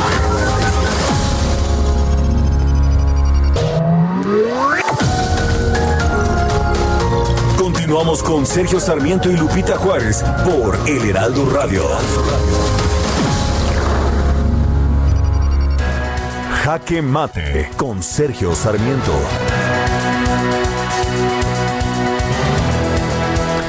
La enorme mayoría de los mexicanos no conocen ni siquiera el nombre de los candidatos a diputados por los que vota en una elección federal. Vota principalmente por el partido. Hay quienes lo, lo hacen por Morena, hay quienes lo hacen por el PAN, por el PRI o por partidos más pequeños. La decisión de votar por el partido refleja la preferencia política del elector. Sin embargo, una vez que llegan a la Cámara, los diputados consideran su curul como una propiedad privada que pueden vender, que pueden intercambiar por favores o abiertamente por dinero. Eso es lo que hemos visto una, una es la configuración de la Cámara de Diputados que se definió el año de 2018 en las elecciones federales, otra muy distinta a la que tenemos ahora. Y hemos estado viendo en los últimos días toda una serie de transacciones por medio de las cuales algunos diputados se cambian de un partido a otro porque están viendo quién les ofrece más, quién les ofrece mejores prebendas o mejores beneficios a cambio de pasarse a otro partido político. Parece que esto es inaceptable. Yo creo que debemos señalar que las curules, que la representación popular no es una mercancía que se pueda intercambiar al mejor postor. Debemos entender que hay que respetar la decisión de los ciudadanos. Los ciudadanos no votaron por fulano o mengano para ser diputados, votaron por un partido político.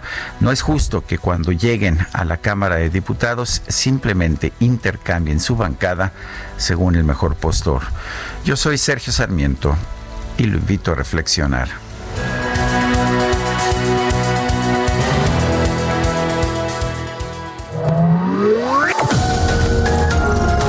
Sergio Sarmiento tu opinión es importante. Escríbele a Twitter en arroba Sergio Sarmiento.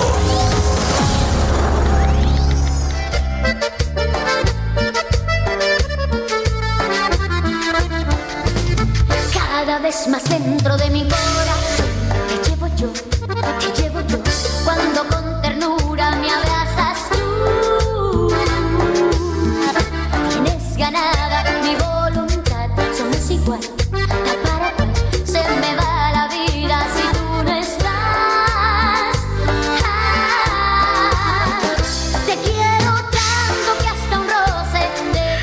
Seguimos escuchando música interpretada por Alicia Villarreal. Aquí es cuando estaba con el grupo Límite. Esto se llama Sentimientos. Hoy es cumpleaños de Alicia Villarreal.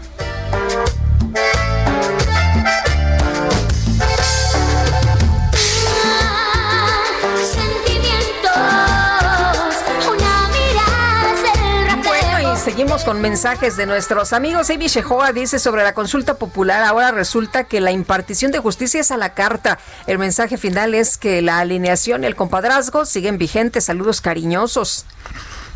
Dice Ari PL, mensaje a legisladores federales, logren mayoría para que los derechos para los animales sean constitucionales. ¿Se refiere a los animalitos esos que les tienen que dar de comer o...? Pues yo creo que se refiere a, no, a los animales este, realmente mascotas. Bueno, Bueno, a los otros, A, los otros, sí. no a las mascotas que él dijo que... Eh, bueno, ahí lo dejamos. Bueno, eh, ese Luego se lo- molestan, ¿eh? Luego se molestan Sí, y dicen que el presidente no dijo lo que dijo. Bueno, ahí te mandé un audio recortadito y todo para que Así es. lo escucharas del fragmento este donde dice Así justo este tema. Pero bueno, ese mayor lo dice, Dios perdone ambiciosos políticos que atesoran dineros. ¿Cuántos de los 300 médicos, enfermeras o de los 63 mil mexicanos muertos por COVID se podrían haber salvado si personal de salud hubieran tenido material de protección adecuados? Son las, las 8 de la mañana con 34 minutos. ¿Va a viajar usted en metro esta mañana? Vamos con Ana Morena que nos dice pues cómo están las cosas por allá en el metro de la Ciudad de México. Reporte Metro con Ana Moreno. Ana Moreno, adelante, ¿qué nos tienes esta mañana? Hola, muy buen día, Lupita, Sergio, ¿cómo están? Buenos días, nosotros bien. Muy bien, qué bueno, Lupita. Al momento les informo que las 12 líneas se encuentran operando con afluencia moderada y avance continuo. Se presenta un intervalo de paso entre cada tren de aproximadamente cuatro minutos. Los invitamos también a que planifiquen su viaje y eviten contratiempos con la compra o, recarga de su tarjeta en las 312 máquinas expendedoras que se encuentran instaladas en 88 estaciones. Para conocer su ubicación, pueden consultar nuestras redes sociales oficiales. En esta temporada de lluvia también les informamos que los trenes reducen su velocidad a 35 kilómetros por hora, lo cual puede duplicar el tiempo de traslado. Si van a viajar por la red, les recomendamos que anticipen su viaje y no olviden resguardar su paraguas antes de llegar al andén.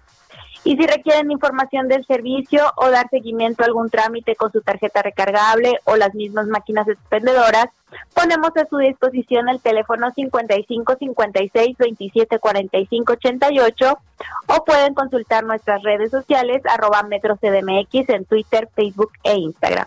Hasta el momento esta es la información. Excelente inicio de semana. Ana Moreno, muchísimas gracias. Hasta luego. Muy buen día. Buenos días y vámonos a Palacio Nacional con Augusto Atempa, donde, pues, ¿qué ha dicho hoy el presidente? Cuéntanos, Augusto, buenos días. Sergio Lupita, muy buenos días. Pues este fin de semana el secretario de Hacienda manifestó su preocupación por la reducción del presupuesto de egresos para el siguiente año y su pronóstico respecto a la crisis que le espera a México. López Obrador dijo que pues el planteamiento de Arturo Herrera es correcto porque pues se trata de una crisis mundial, la crisis mundial más profunda que se ha presentado. Y México saldrá rápidamente y el país pues no no se quedará estancado, así lo mencionó. Comentó que se perderán empleos o se perdieron un millón de empleos de marzo a julio y en agosto la cifra de empleos comenzó a subir. Se han contratado a cerca de 90 mil personas en este último mes. Mañana el presidente dará su segundo informe de gobierno y explicó que se informará eh, sobre cómo se ha enfrentado la doble crisis, tanto la sanitaria como la económica. En cuanto a la sanitaria, el presidente comentó que, pues, a pesar de los pesares, Él considera que pues se va por buen camino, destacó que se cuenta con el apoyo del personal médico, no ha faltado las camas y pues va pasando poco a poco esta pesadilla de la pandemia. En cuanto al económico, el presidente dijo que el país se recupera, su pronóstico era que iba a caer la economía, pero poco a poco se va levantando. Sus indicadores muestran que pues está saliendo adelante de esta crisis, pero con costos bajos, sin adquirir deuda, y la deuda subirá debido a la depreciación del peso ante el dólar, pero él mismo mencionó que pues este peso se está recuperando. El dólar llegó a costar 25 pesos y la semana pasada el dólar llegó a costar 22 pesos. Hoy eh, hay finanzas públicas, menciona el presidente, no habrá disminución del salario, no, no faltarán alimentos básicos, no habrá inflación, se amplían los montos destinados a los programas de bienestar y se, no se detendrán esas obras emblemáticas para la cuarta transformación como es el aeropuerto y el tren Maya. Sobre el tema de corrupción, en su informe, el presidente detalló que ese es el tema con el que abrirá su diálogo con los ciudadanos. Dijo que efectivamente ya, ya no hay corrupción arriba, incluso sacó su pañuelo blanco para mencionar que pues la corrupción ya se está acabando, pero en la parte baja aún continúa y por eso continúa la limpia. Es lo que se menciona en esta parte de la conferencia de prensa. Vamos a continuar muy pendientes, Lupita. Muy bien, Augusto, muchas gracias. Buenos días. Muy buen día. Los gobernadores del PAN urgieron al gobierno federal a reactivar la economía para apoyar a los ciudadanos en medio de la peor crisis económica, por lo menos desde 1932. En la línea telefónica tenemos a Carlos Joaquín González, gobernador del estado de Quintana Roo. Eh, señor gobernador, buenos días. Gracias por tomar esta llamada. ¿Qué tal, Sergio? ¿Cómo estás? Mucho gusto, buen día. Gracias, gracias Carlos. Eh, Quintana Roo ha sido uno de los estados más golpeados por la crisis debido a su dependencia del turismo. Eh, ¿Qué es lo que le están pidiendo al presidente ustedes?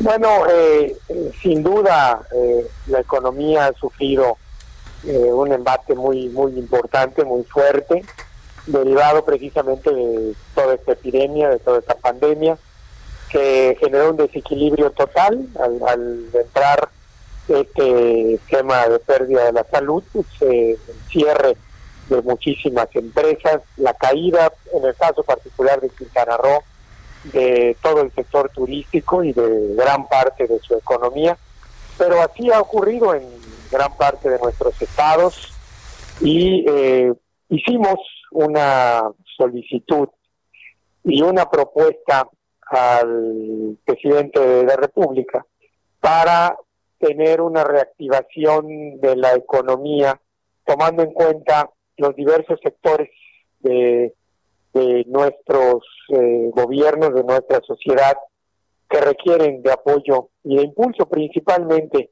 hacia la creación de empleos, a la conservación de los mismos, a la búsqueda de la recuperación de los muchos empleos que se perdieron durante esta epidemia. Y hablamos de la necesidad de tener un, seguro contra, contra el desempleo, la posibilidad de la creación de un esquema de empleo temporal que apoye a la gente local en la posibilidad también de recuperarse desde el punto de vista económico, el, el, el llevar a cabo lo que el Tratado de Libre Comercio hoy exige, que es la búsqueda de, eh, de, un, de, una institución que vaya hacia adelante en la búsqueda precisamente de, darle seguimiento a los diversos puntos del Tratado de Libre Comercio, la reactivación del FONDEN, que para muchos de los estados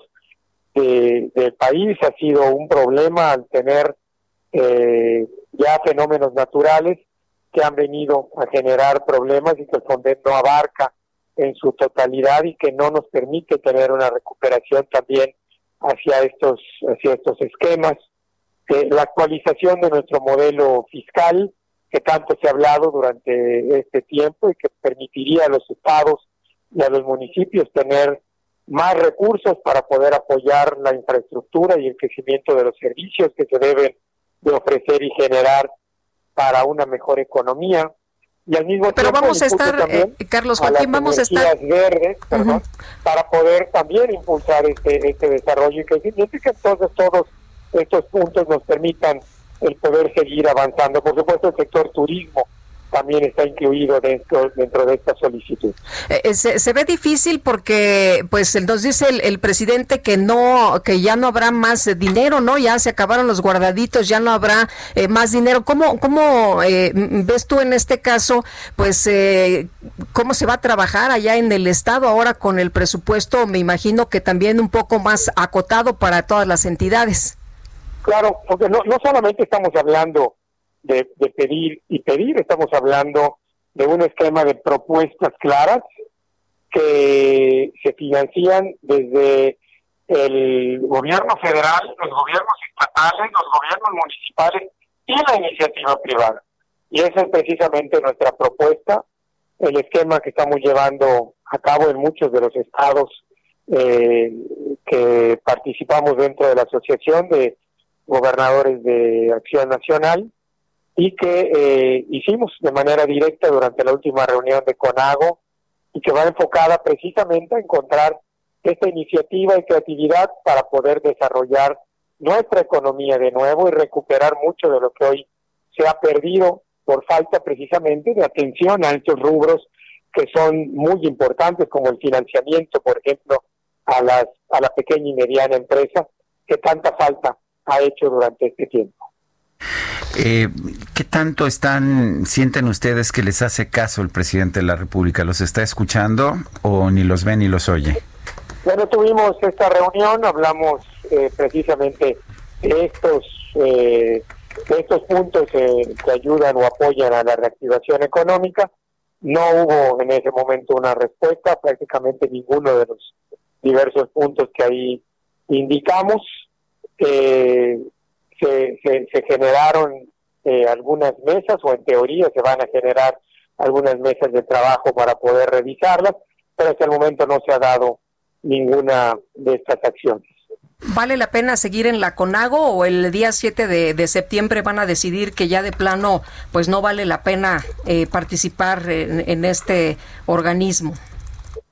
Bueno, he escuchado algunos de mis colegas eh, gobernadores indicar que dejarán eh, la CONAGO. Eh, es, importante decir que durante el último, eh, en el cambio del gobierno federal, ha habido una disminución a la atención que la CONAGO ha tenido y que esto ha implicado la creación de diversos grupos de gobernadores en, en, sectores regionales o por partidos políticos o por coincidir en algunas ideas que cada uno de estos estados tiene y estos grupos han venido de alguna manera sustituyendo la fortaleza que la CONAGO debería de tener y que, eh, bueno, se ha perdido al no ser un, una, una decisión constitucional la creación del mismo, pues entonces queda totalmente a la voluntad de los gobernadores que, como dije, han visto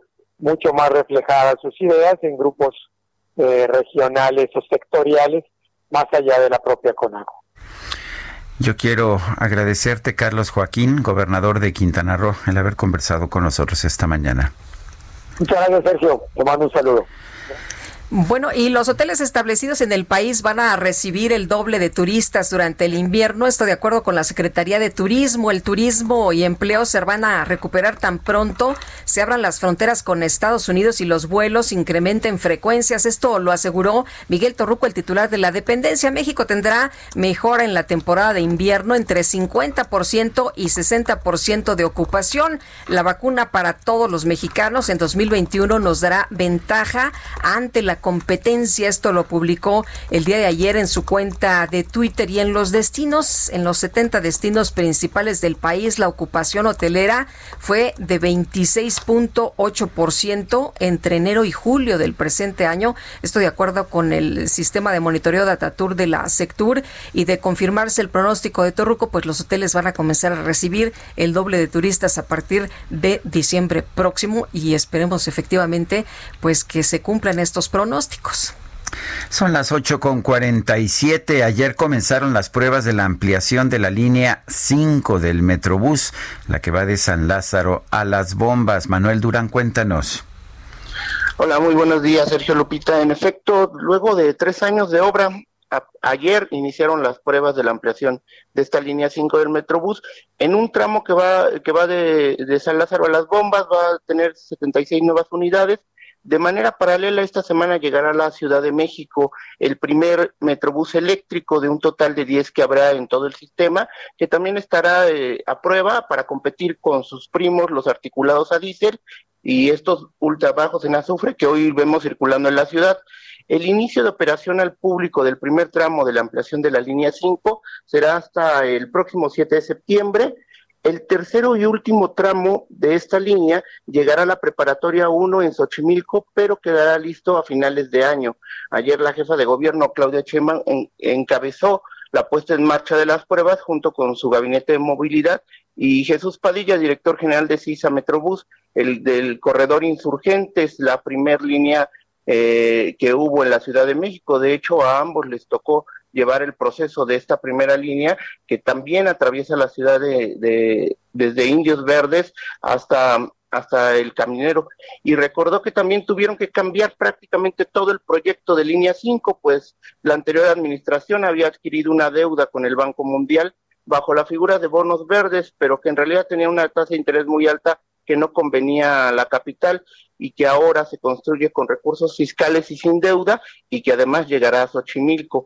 En total la ampliación, la ampliación de la línea 5 tiene una inversión de 2.154 millones de pesos para 18.5 kilómetros. Estamos hablando del eje troncal metropolitano, que como comentaba Sergio Lupita, eh, si vemos la ciudad en, en vertical, eh, prácticamente corre paralela a insurgentes y atraviesa toda la capital. El plazo, el plazo para construir una línea anteriormente eran 18 meses y esta se llevó tres años. Originalmente la ampliación iría solamente de, hasta la glorieta de Vaqueritos en Periférico Sur, pero se logró su ampliación. Para poder comprar las unidades nuevas que van a circular en línea 5, el gobierno tuvo que entrar al rescate de la empresa que opera la eh, eh, que operan los concesionarios, pues no tenían dinero para el financiamiento, entonces el fondo de promoción para el financiamiento del transporte de la capital liberó recursos por 89 millones de pesos. Ese dinero se entregará a los concesionarios mediante bonos de chatarrización por 300 mil pesos para que puedan eh, destruir 297 unidades obsoletas microbuses que hoy circulan donde no hay metrobús, lo cual permitirá la compra de 76 camiones articulados, Sergio Lupita. Bueno, pues muchas gracias, muchas gracias por esta información, Manuel Durán. Hasta luego. Bueno, hay más de 30 comunidades bloqueadas y al menos 630 viviendas dañadas. Es lo que ha dejado a su paso Hernán, esta tormenta tropical por allá en Jalisco. Y con más detalles, Mayeli Mariscal. ¿Cómo estás, Mayeli? Buenos días. Hola, ¿qué tal Lupita, Sergio, auditorio? Muy buenos días. Así es, las secuelas eh, que deja Hernán a su paso por Jalisco pues son al menos 630 las viviendas afectadas, nueve escuelas que también sufrieron daños. Y eh, comentar que todavía hasta la tarde de este domingo se reportaban 30 pequeñas comunidades que estaban incomunicadas todavía, esto en los municipios de La Huerta, Cihuatlán y Cuautitlán de García Barragán. Los elementos de la Unidad Estatal de Protección Civil y Bomberos, además eh, del Ejército de Conagua, y de los propios organismos de bomberos municipales, pues se encontraban auxiliando también a todas eh, las personas que se encontraban en estas comunidades. Comentar que los DIF también, estatal y municipales, están habilitando ya los apoyos que se les entregan a las familias, despensas, cobijas y eh, también comentar que, bueno, ya se aprobó justamente esta eh, declaratoria por los daños que sufrieron los municipios es declaratoria de emergencia, en donde eh, pues se podrán acceder justamente a recursos del Fondo Estatal de Desastres Naturales y al Fondo eh, de Desastres Naturales Federal también. Y es que, eh, bueno, los municipios más afectados son Cihuatlán, La Huerta, Casimiro Castillo, Villa Purificación, Tomatlán y Cabo Corrientes, en donde eh, pues hubo zonas que hasta dos metros eh, subió el nivel del agua, afectando obviamente el menaje también, que se les estará apoyando justamente para que sea repuesto. Así es que pues estaremos al pendiente de cómo es que se van eh, distribuyendo estos apoyos y cómo se va ayudando justamente a la población. Esa es la información. Muy bien, Mayeli, muchas gracias. Buenos días. Hasta luego, excelente semana. Allá en Colima, más de 1.600 damnificados dejó Hernán. Marta de la Torre, cuéntanos. Así es, ¿qué tal, Sergio Lupita? Efectivamente, pues un total de 1.647 personas afectadas y más de 450 viviendas dañadas. Además de vialidades, carreteras deshechas, pues dejó la tormenta tropical Hernán a su paso por Colima. Y es que, de acuerdo con el reporte preliminar de protección civil, que apenas eh, se está completando, sería pues una gran cantidad de personas, prácticamente todo el municipio quedó enlodado con las vialidades pues, con muy difícil acceso. También la Comisión Nacional del Agua informó que eh, Hernán pues dejó una gran cantidad de agua. En 24 horas dejó 393.8 litros metros por cuadrado, lo que se llueve, por ejemplo, en Manzanillo durante todo el mes de agosto. Esta gran cantidad de agua pues supera lo que cayó, por ejemplo, en el huracán Jova en el 2011, que también dejó grandes daños en la costa de Colima. E informarte también que este meteoro pues causó que eh, la, el Centro de Adaptación Social de Manzanillo sufriera daños en su infraestructura eléctrica y en el sistema hidráulico debido pues a la gran cantidad de lluvia. Así es que una fuerte corriente de agua que bajó por uno de los costados del inmueble desprendió la base de la mufa que soportaba el medidor de luz, derribó los postes que sostenía el transformador y dañó la caseta en la que se encuentran los controles de pozos profundos. Asegura la Secretaría de Seguridad Pública que esto pues no generó problemas de seguridad ahí en el Cerezo y que ya se repararon estos daños. Mi reporte. Marta de la Torre, muchísimas gracias. Gracias, buen día. Son las 8 de la mañana con 54 minutos. Ya son las 8 con 54. ¿Cómo se, nos ha ido? Rapidito, rapidito. Rápida la mañana. Pero quédese con nosotros, ya sabe, mucha más información en la tercera hora de este programa. Guadalupe Juárez y Sergio Sarmiento. Estamos en el Heraldo Radio.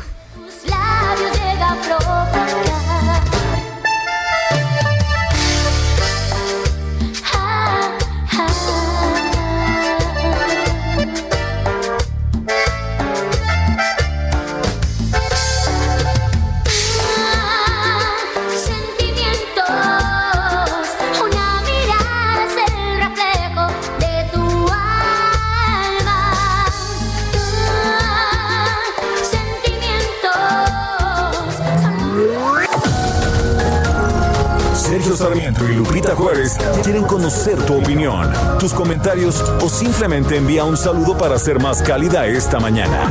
Envía tus mensajes al WhatsApp 5520 109647.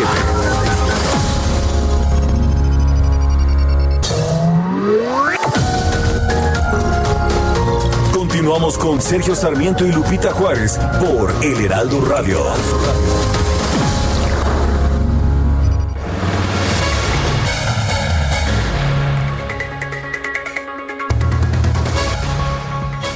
Sergio, Lupita, amigos del Heraldo Radio, qué gusto saludarlos en este espacio.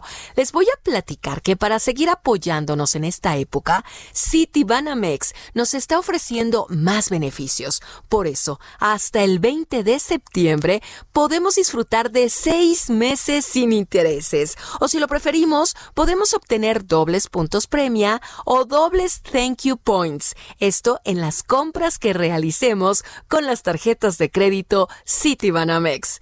Regístrate y conoce todos los detalles en citibanamex.com diagonal más beneficios. CAT promedio 77.0% sin IVA. Recuerda, Citibanamex nos ofrece más beneficios y tenemos hasta el 20 de septiembre para poder disfrutar seis meses sin intereses. Gracias, continuamos.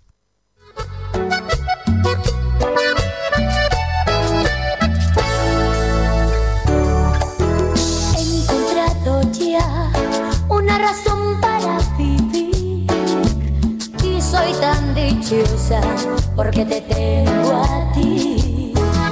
Estando a tu lado, enfrento el mundo sin temor.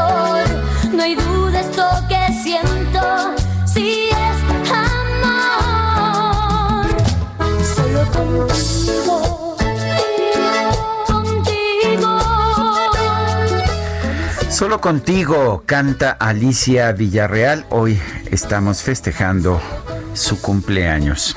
Oye, le sale muy bien el pasito, ¿verdad? Aquí a los muchachos en la producción. Sí, pero que se pongan a trabajar porque ¿quién va, quién va a presentar? Mira, ¿quién va a presentar la siguiente entrevista? ¿Quién nos va a conectar? Mejor, ¿sabes qué? Vamos a leer unos mensajes de nuestro público. Me parece bien. Y, les damos unos segundos para continuar con el pasito. No es el duranguense, ¿verdad? No. No. No, este era como muy particular de Alicia, ¿no? Bueno, nada más les faltó que. ¿Cómo se llama este sombrerito que traía? ¿La tejana? Sí, ¿verdad? Bueno, Rodolfo Contreras dice desde Querétaro, exitosa semana, se acaba agosto y sigue complicada la pandemia. seguir cuidándose el cubrebocas sí funciona. Eh, Liga de la Noticia les deseo que concluyan exitosamente este mes, que inicien una nueva semana tan positivos y amables, agradeciendo que me acompañen todas las mañanas. Saludos cordiales, Irma.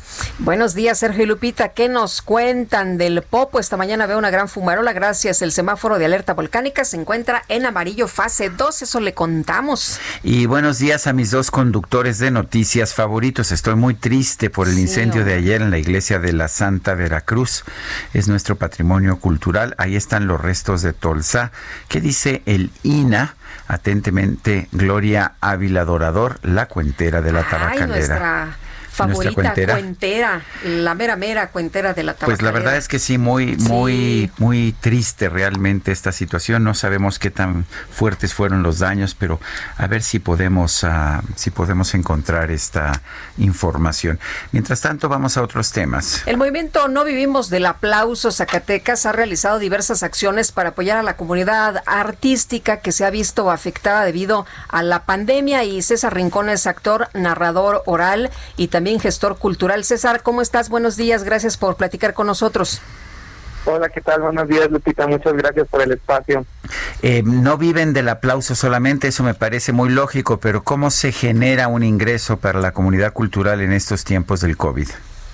Uy, pues muy difícilmente, por eso nos hemos congregado, organizado en Zacatecas como resonancia también de los movimientos nacionales en la capital del país y pues la tenemos muy difícil, por eso es que hemos decidido manifestarnos, realizar proyectos también autogestivos y este instar y promover una modificación a la Ley de Desarrollo Cultural de Zacatecas que por lo que descubrimos es obsoleta, este necesita una actualización o inclusive una nueva ley de cultura.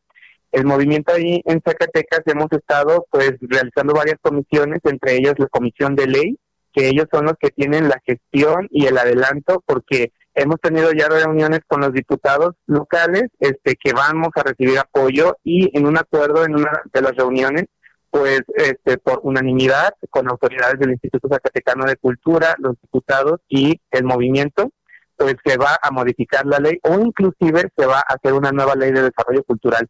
Pero pues la tenemos muy difícil en estos momentos porque apenas este, se está reactivando cierto turismo en Zacatecas que puede ser, digamos, una beta o una oportunidad de ingresos económicos para el sector cultural, pero aún muy pequeña. Los museos siguen cerrados, las escuelas seguirán cerradas, que también son un ingreso este, por parte pues, de la iniciativa privada, de la educación privada o de la Secretaría de Educación. Y pues bueno, ahí sacando ideas, este, contenidos virtuales, este, pues ahí sobreviviendo de alguna u otra forma estamos los los creadores en Zacatecas. Eh, César, me comentaban que incluso han salido a pedir dinero a la calle porque de plano ya no tienen recursos. Claro, porque en nuestro movimiento estamos incluyendo este a todo tipo de manifestantes este, culturales, a todo tipo de actores artísticos. Entre ellos también están los músicos tradicionales, este, que son tamborazos, que son bandas, que, que también participan en este sector de la economía de fiestas, de eventos sociales. Entonces están o estamos obligados prácticamente los músicos, en este caso, a salir a los cruces de las calles, a, estar ahí con sus este, tamborazos o inclusive muchos este, también colegas este, clásicos, músicos clásicos, que se van a tocar el violín, el violoncelo a las calles de la ciudad, pues para ver cuánto juntan. Este, y pues es algo preocupante, ¿no? Porque en todo el sector está cancelado, no puede haber ni fiestas, no puede haber conciertos, los teatros y los museos están cerrados, pues no, estamos obligados a hacer algo literalmente para llevar alimento a nuestras casas. Y bueno, creemos que el gobierno tiene que tener mayores acciones, debe este, considerar este sector este, para que no estemos obligados a, a este tipo de acciones Y pues esto sucede porque quizá el gobierno o el Instituto Zacatecano de Cultura no considera el arte o la cultura como algo primordial para la sociedad y algo primordial que también puede ser así para atender las consecuencias de la actual crisis sanitaria. O sea, creemos que el arte y la cultura somos gente que podemos contribuir al bienestar social, al bienestar de la salud, este, pues de toda la gente, ¿no? Este, con, con los productos que nosotros realizamos. Bueno, ¿y qué, le pedirían al gobierno si el gobierno los estuviera escuchando, tanto el estatal como el federal? ¿Qué, le dirían? ¿Qué se puede hacer? Pues para empezar, este, no a más recortes, porque tenemos el programa de alas y raíces que desde la federación pues ya tuvo un gran recorte y los presupuestos estatales tuvieron otro gran recorte. Entonces, alto a los recortes porque la producción artística en el estado este, tiene que continuar porque contribuimos este, al bienestar social y al atendimiento de la pandemia en primera instancia. Y en segundo lugar, este, a apoyar la iniciativa de una nueva ley de desarrollo cultural actualizada y a la nueva este también estructura que estamos proponiendo de funcionamiento del Instituto Zacatecano de Cultura con mucha mayor este claridad en el manejo de los presupuestos pero discrecionalidad que es algo que se usa mucho allá o sea que todo sea totalmente transparente y accesible la información este y pues que nos volteen a ver que haya más programas de acción social para la comunidad artística porque habemos muchos que solo vivimos de estar en el escenario, estar este, en nuestro medio artístico, eh, o sea, no tenemos un sueldo, somos freelancers, por ahí dicen, entonces, este, que volteen a ver a nuestro sector como un sector que contribuye, como un sector importante, como un sector valioso, que no somos solo un accesorio, ¿no? Y Zacatecas, pues tiene este emblema, ¿no? De ciudad cultural, de una ciudad como histórica, de manifestaciones, de grandes artistas que ha dado para todo el país, pero bueno, eso solamente no va como en la fachada o en el discurso, que sea realidad que para el gobierno esto de ciudad cultural es algo realmente apremiante, algo realmente este, que coincide el discurso con las acciones. Entonces, sí yo instaría a que nos volteen a ver con otros ojos y que realmente haya un apoyo este, real, o sea, directo, no, no solo discursivo. Muy bien. Pues César, muchas gracias por conversar con nosotros esta mañana. Muy buenos días. Muchas gracias, buenos días. Buenos días. Oye, qué desesperación, ¿no? Que tienes que salir de plano allá en las calles a pedir dinero porque pues, sí. pues ya está la situación muy complicada. Recuerdo que en alguna ocasión, en alguna de estas encuestas que hago, pregunté porque yo siempre he dicho que el dinero del erario no se debe usar para apoyar a las artes, pero coloqué la pregunta en alguna ocasión y era abrumadora la mayoría de la gente que decía que sí se debe usar para las artes. Fíjate. Pues interesante. Pues es, eh, incluso tuve alguna vez una discusión pública muy fuerte con Juan Ramón de la Fuente, que decía que sí se debe usar el dinero para apoyar a las artes. Yo decía que no, el dinero público. Lo curioso del caso es que ahora es embajador de un gobierno que está recortando el apoyo a las artes de una forma espectacular. Fíjate, Sergio, por ejemplo, en, lugares tan pobres eh, como algunas entidades, eh, no podrías tú tener acceso si no es subsidiado. La verdad es que pues la gente no podría ni teatro, ni música, ni nada. Hay que pensar sobre ese tema. Yo sigo pensando que, que no se debe usar el dinero público para eso, que esto debería ser dinero privado, pero ya lo preguntaremos en otra ocasión. ¿Te parece bien? Me parece bien. Son las 9 de la mañana con 11 minutos. En su conferencia de prensa de esta mañana, el presidente López Obrador aseguró que su gobierno ha atendido acertadamente tanto la emergencia sanitaria por el COVID-19 como la crisis económica generada por la pandemia. Y nosotros consideramos que a pesar de los pesares, vamos bien en la atención de las dos eh, crisis. En la pandemia, con todo el dolor que ha dejado, estamos eh, atendiendo a enfermos, salvando vidas, contamos con el apoyo de todo el personal médico, no han faltado ni faltarán camas, ventiladores para atender enfermos y vamos avanzando poco a poco, pero vamos saliendo de esta pesadilla. Por otro lado, el presidente aseguró que en su segundo informe de gobierno va a anunciar que ya está a punto de concluir la etapa de establecimiento de las bases de la cuarta transformación del país Estamos, lo voy a decir mañana, a punto de terminar la primera etapa que consiste en sentar las bases de la transformación. Creo que ya se definió con mucha claridad lo que es este gobierno. Yo me comprometí que para el primero de diciembre de este año, al cumplir dos años, iban a estar ya sentadas las bases. Y voy a reafirmarlo mañana. Hice 100 compromisos cuando tomé posesión y he cumplido como 96. Por eso me estoy dando el tiempo a el primero de diciembre. El secretario de Movilidad de la Ciudad de México, Andrés Layú, informó que ya se firmó el acta de integración del comité encargado de la creación de una licencia especial para motociclistas en la capital. El embajador del Líbano en Alemania, Mustafa Adib, fue elegido como primer ministro de su país tras haber ganado las consultas parlamentarias llevadas a cabo por el presidente Michel Aoun.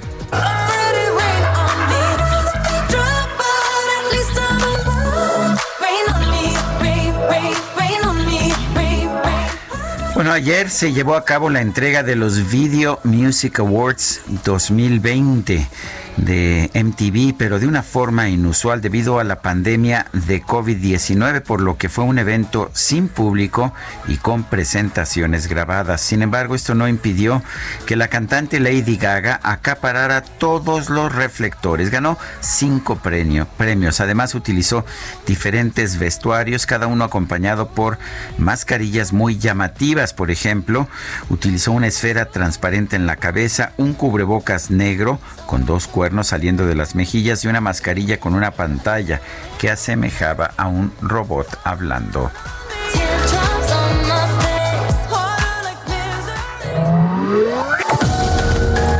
Para Lupita Juárez, tu opinión es importante. Escríbele a Twitter en arroba Lupita Juárez H.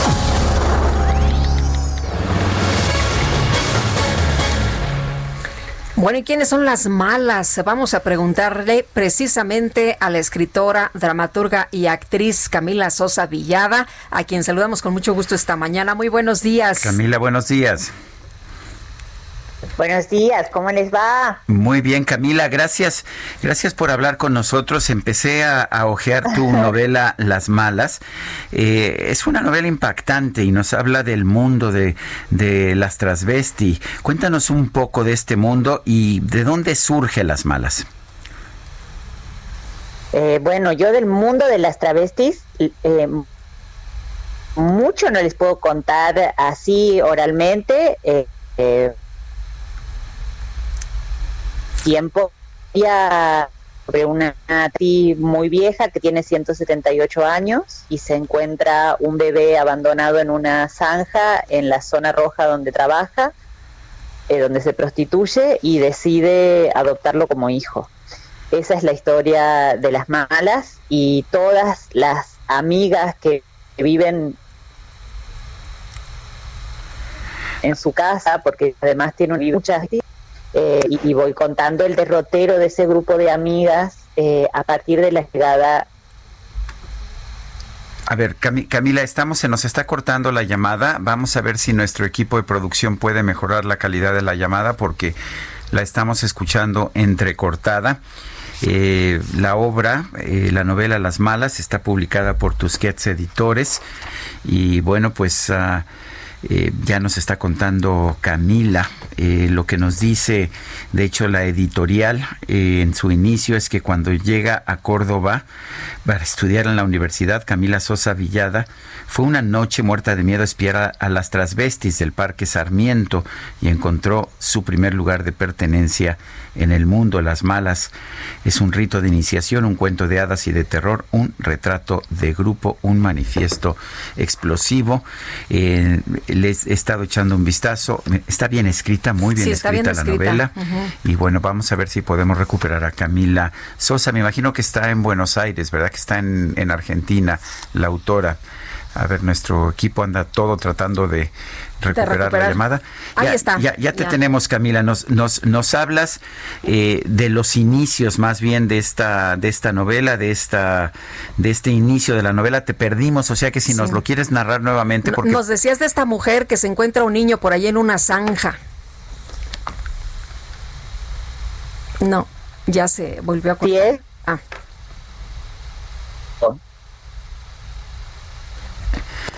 No, algo está pasando con esta llamada que no, no alcanzamos a escuchar más que pues muy entrecortado. Bueno, pues son las, las nueve, las nueve de la mañana con 17 minutos. Estamos tratando de recuperar precisamente esta, eh, esta llamada.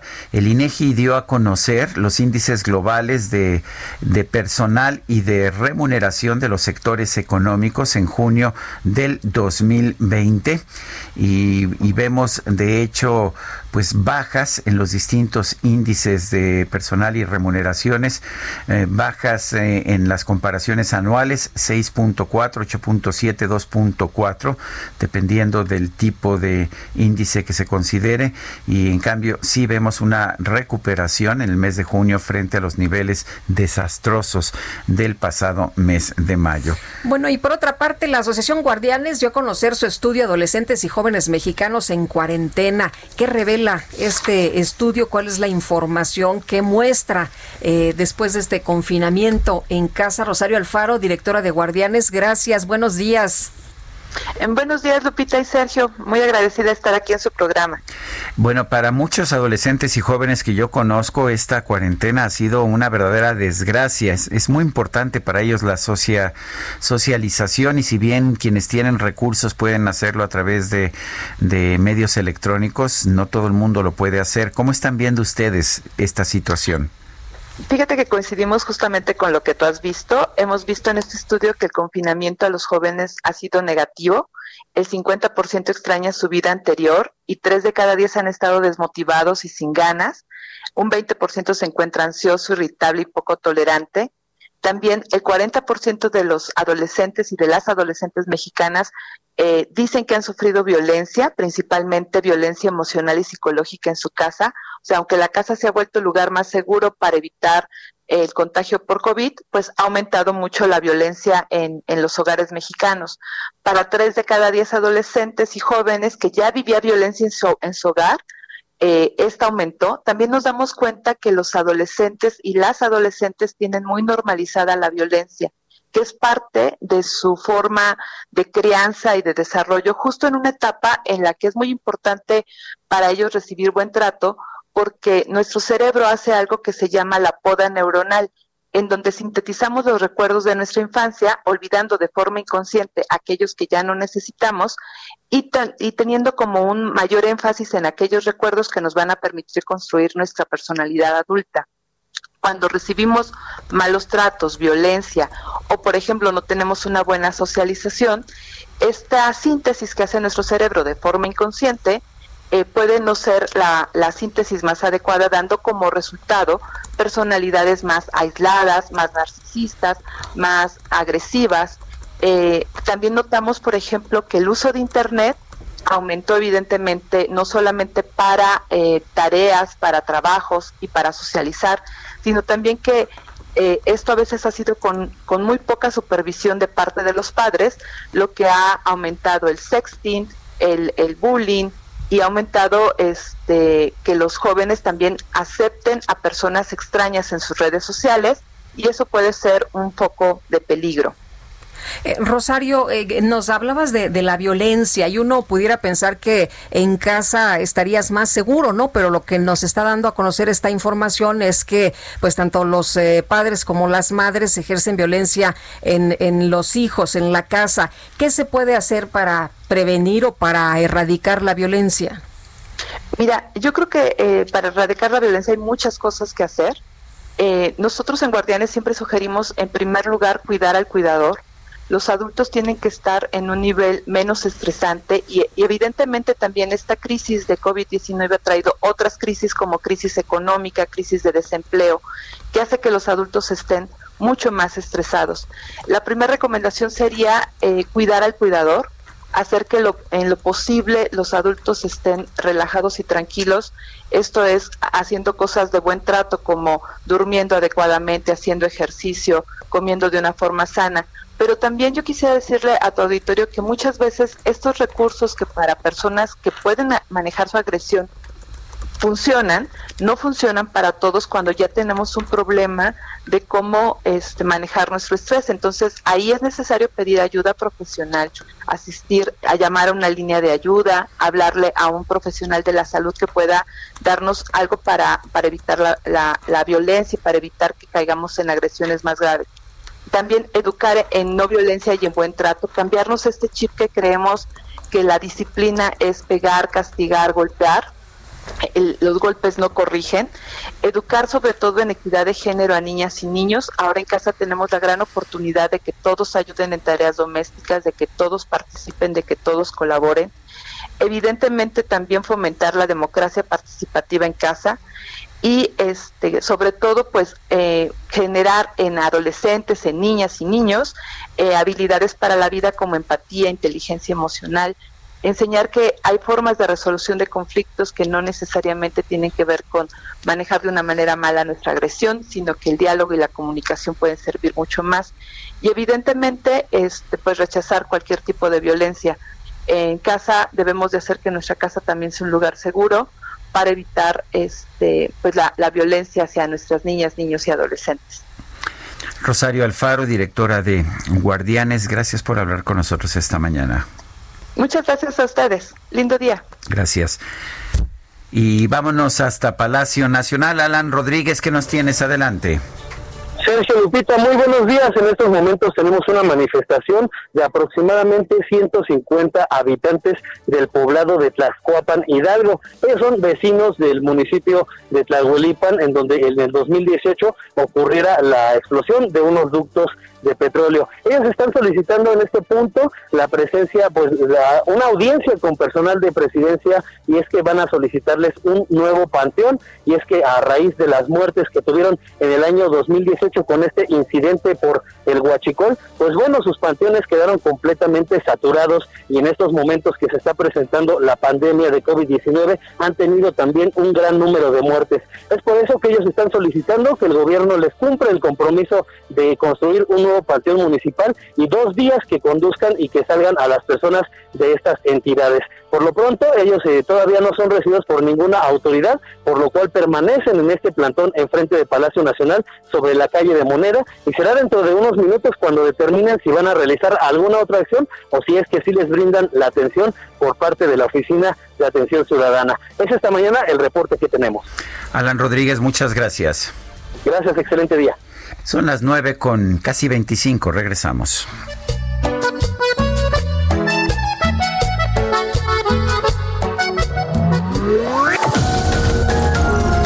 Sergio Sarmiento y Lupita Juárez quieren conocer tu opinión, tus comentarios o simplemente envía un saludo para ser más cálida esta mañana. Envía tus mensajes al WhatsApp 5520 109647. Continuamos con Sergio Sarmiento y Lupita Juárez por El Heraldo Radio.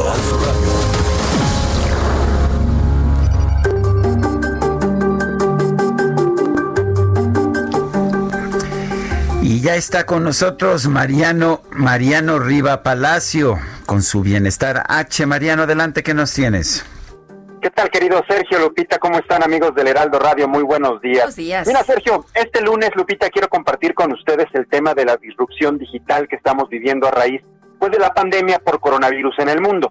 Todos tenemos claro que por el confinamiento, pues muchas tiendas bajaron sus cortinas y ofrecieron sus productos y servicios vía electrónica. Y a pesar de que la mayoría de los negocios ya comenzaron a operar nuevamente como se hacía antes de la llegada del COVID-19, mucha gente continúa realizando sus compras y movimientos vía electrónica en estos momentos y es increíble, Sergio Lupita, cómo se aceleró esta dinámica económica. Por ejemplo, la institución financiera Visa asegura que las compras en línea de consumos esenciales como alimentos, farmacia y gastos en general fue 5.8 veces mayor en mayo y junio en contraste con las ventas en físico lo que es una prueba fehaciente de que nuestro día a día, bueno, pues está volviendo cada vez más electrónico. Las empresas, pues ya se encontraban en ese proceso de transformación, pero llega la pandemia y las obliga a comprender y mejorar rápidamente la experiencia digital. Según el vicepresidente para Latinoamérica de Medalia, que es una empresa de gestión de experiencias en el mercado electrónico, el 70% de la decisión de compra de un mexicano está basada en la experiencia, por lo que las áreas de oportunidad que se presentan a diversos sectores pues deberán ir mejorando en este sentido. Y es completamente cierto, quienes en alguna ocasión hemos hecho una compra electrónica, Lupita, o quienes ya tienen esa costumbre de hacerlo, pues buscan satisfacción, que se cumplan los lineamientos y que el resultado sea óptimo. Todo esto, pues es la llamada experiencia del cliente. Ahora, un estudio reciente que quiero compartir con ustedes, realizado precisamente por esta empresa, indica que el 77% de los consumidores buscará tener la menor cantidad de interacción física en un negocio y preferirá comprar en línea antes de decidirse a visitar ese negocio. Y el 87% de esos consumidores dicen que las marcas deberían continuar ofreciendo opciones de entrega en la banqueta. De hecho, la mayoría de las industrias, Sergio, han visto un aumento del 15% al 40% en el crecimiento de usuarios de canales en línea durante abril y mayo. Así que Sergio Lupita, así los números del comercio electrónico en estos momentos en nuestro país. Yo no sé ustedes, para mí seguirá siendo una experiencia primordial acudir a la tienda, elegir el producto y ya en segundo lugar la opción en línea, pero entiendo también que el mundo está cambiando de forma muy acelerada, la gente está aprovechando la vía electrónica y además porque todavía hay pandemia. Los números y las cifras del comercio electrónico en nuestro país, Sergio Lupita, esta mañana en Bienestar H. Muchas gracias, Mariano. Muy buenos días a todos. Hasta luego. Son las 9 con 33.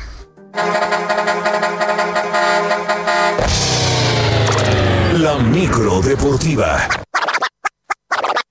Ella está solita bueno, y ya llegó la micro, ya se estacionó, así que ya puede dar los deportes. Julio Romero, ¿cómo estás, Julio? Muy buenos días.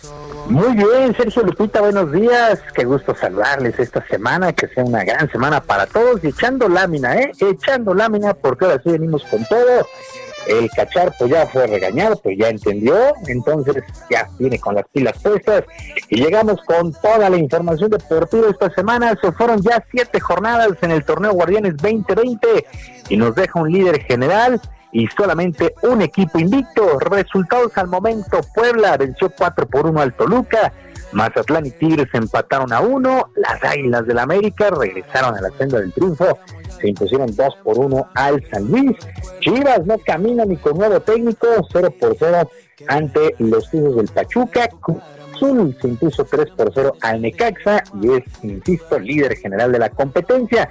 El conjunto de la máquina se vio contundente, con buen fútbol, ratificando su condición de favorito al título. Por lo pronto, Robert Dante Siboldi, director técnico de este conjunto, es muy mesurado, aunque no oculta su sueño de darle el ansiado afición.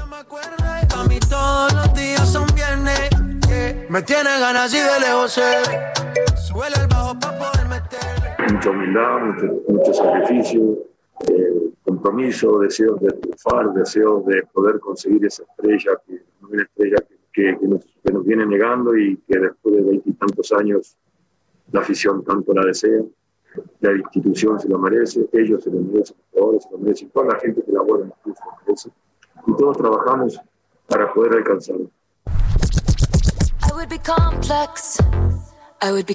Muy bien, muy bien se ha visto el equipo de Cruz Azul, sobre todo su vuelo del pasado sábado. El día de ayer en Ciudad Universitaria los Pumas vencieron 3 por 0 a los Solos de Tijuana. El equipo de Pumas es el único equipo invicto después de estas siete jornadas. En este duelo los universitarios no contaron con la presencia del lateral Alan Mozo, quien fue castigado un duelo tras romper los protocolos de sanidad en una fiesta. Por lo pronto, el técnico de Pumas, Andrés Lilini, no justificó este hecho, pero prácticamente le dio todo el apoyo a este jugador alarmoso y a su plantel.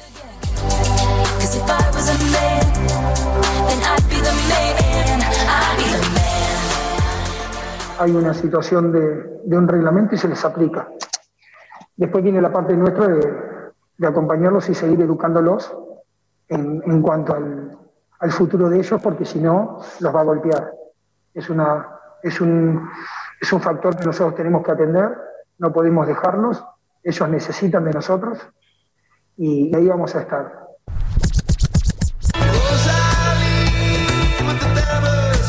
Bueno, las palabras de Andrés Lili, hay que recordar que él eh, llegó originalmente como el director de las Fuerzas Básicas de Pumas y tras la renuncia de Miguel González Michel quedó como director técnico interino y luego ya ratificado.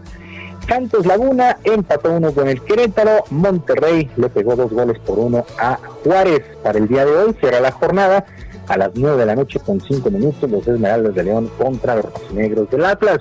El top 5, los que no pagan pasajes serían la micro deportiva 1, Cruz Azul 16 puntos, Pumas es segundo lugar con 13, América también tiene 3 unidades en el tercer sitio, Monterrey se trepó al cuarto sitio con 2 unidades y el Toluca también con 12 puntos es quinto lugar de la tabla general.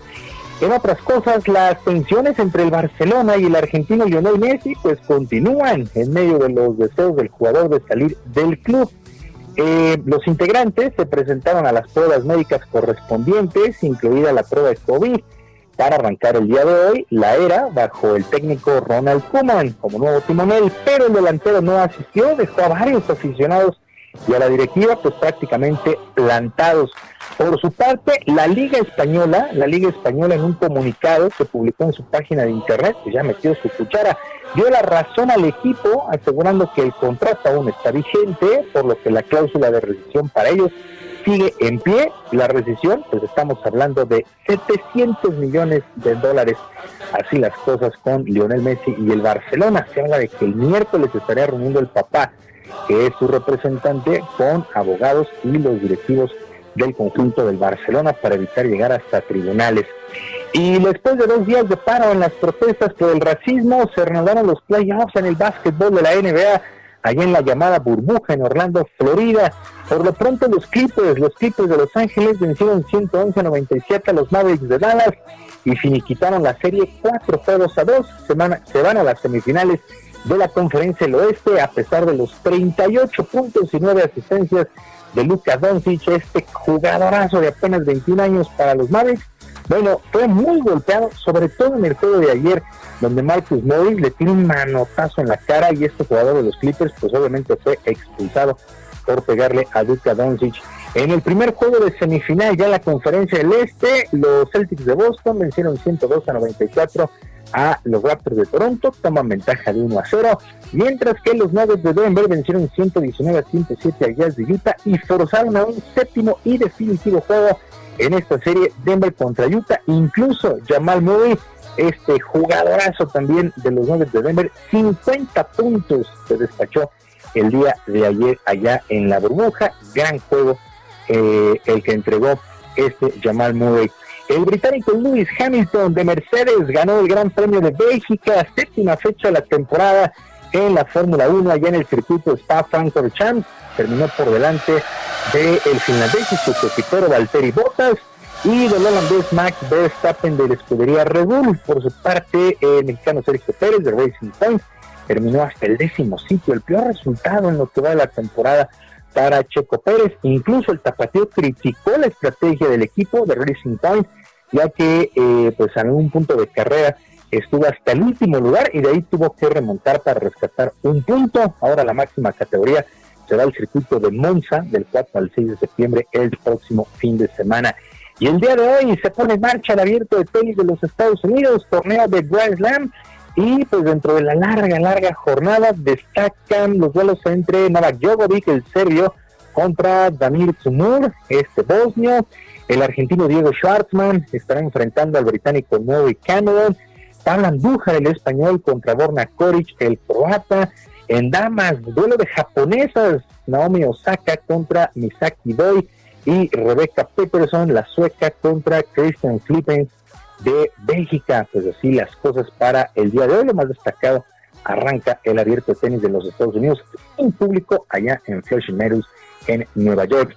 Y ya para despedirnos con solamente un tercio de entrada, el pitcher mexicano Luis César logró el día de su primer salvamento de la campaña con los Yankees de Nueva York, que se llevaron una doble cartelera sobre los Mets en la llamada serie del Metro. César entró de relevo para sacar el último out con la casa llena y con Ponche le puso hielo al compromiso cinco carreras por dos.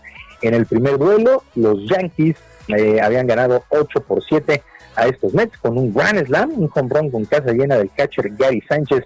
Los cachorros de Chicago, los cachorros siguen teniendo una buena campaña, vencieron 10 por 1 a los rojos de Cincinnati, 20 ganados, 14 perdidos, son líderes de la división central en la Liga Nacional, estos cachorros que están estrenando manager esta campaña en la persona del ex catcher David Rose, pues están teniendo una buena campaña estos cachorros de Chicago, los cachorros de Sergio.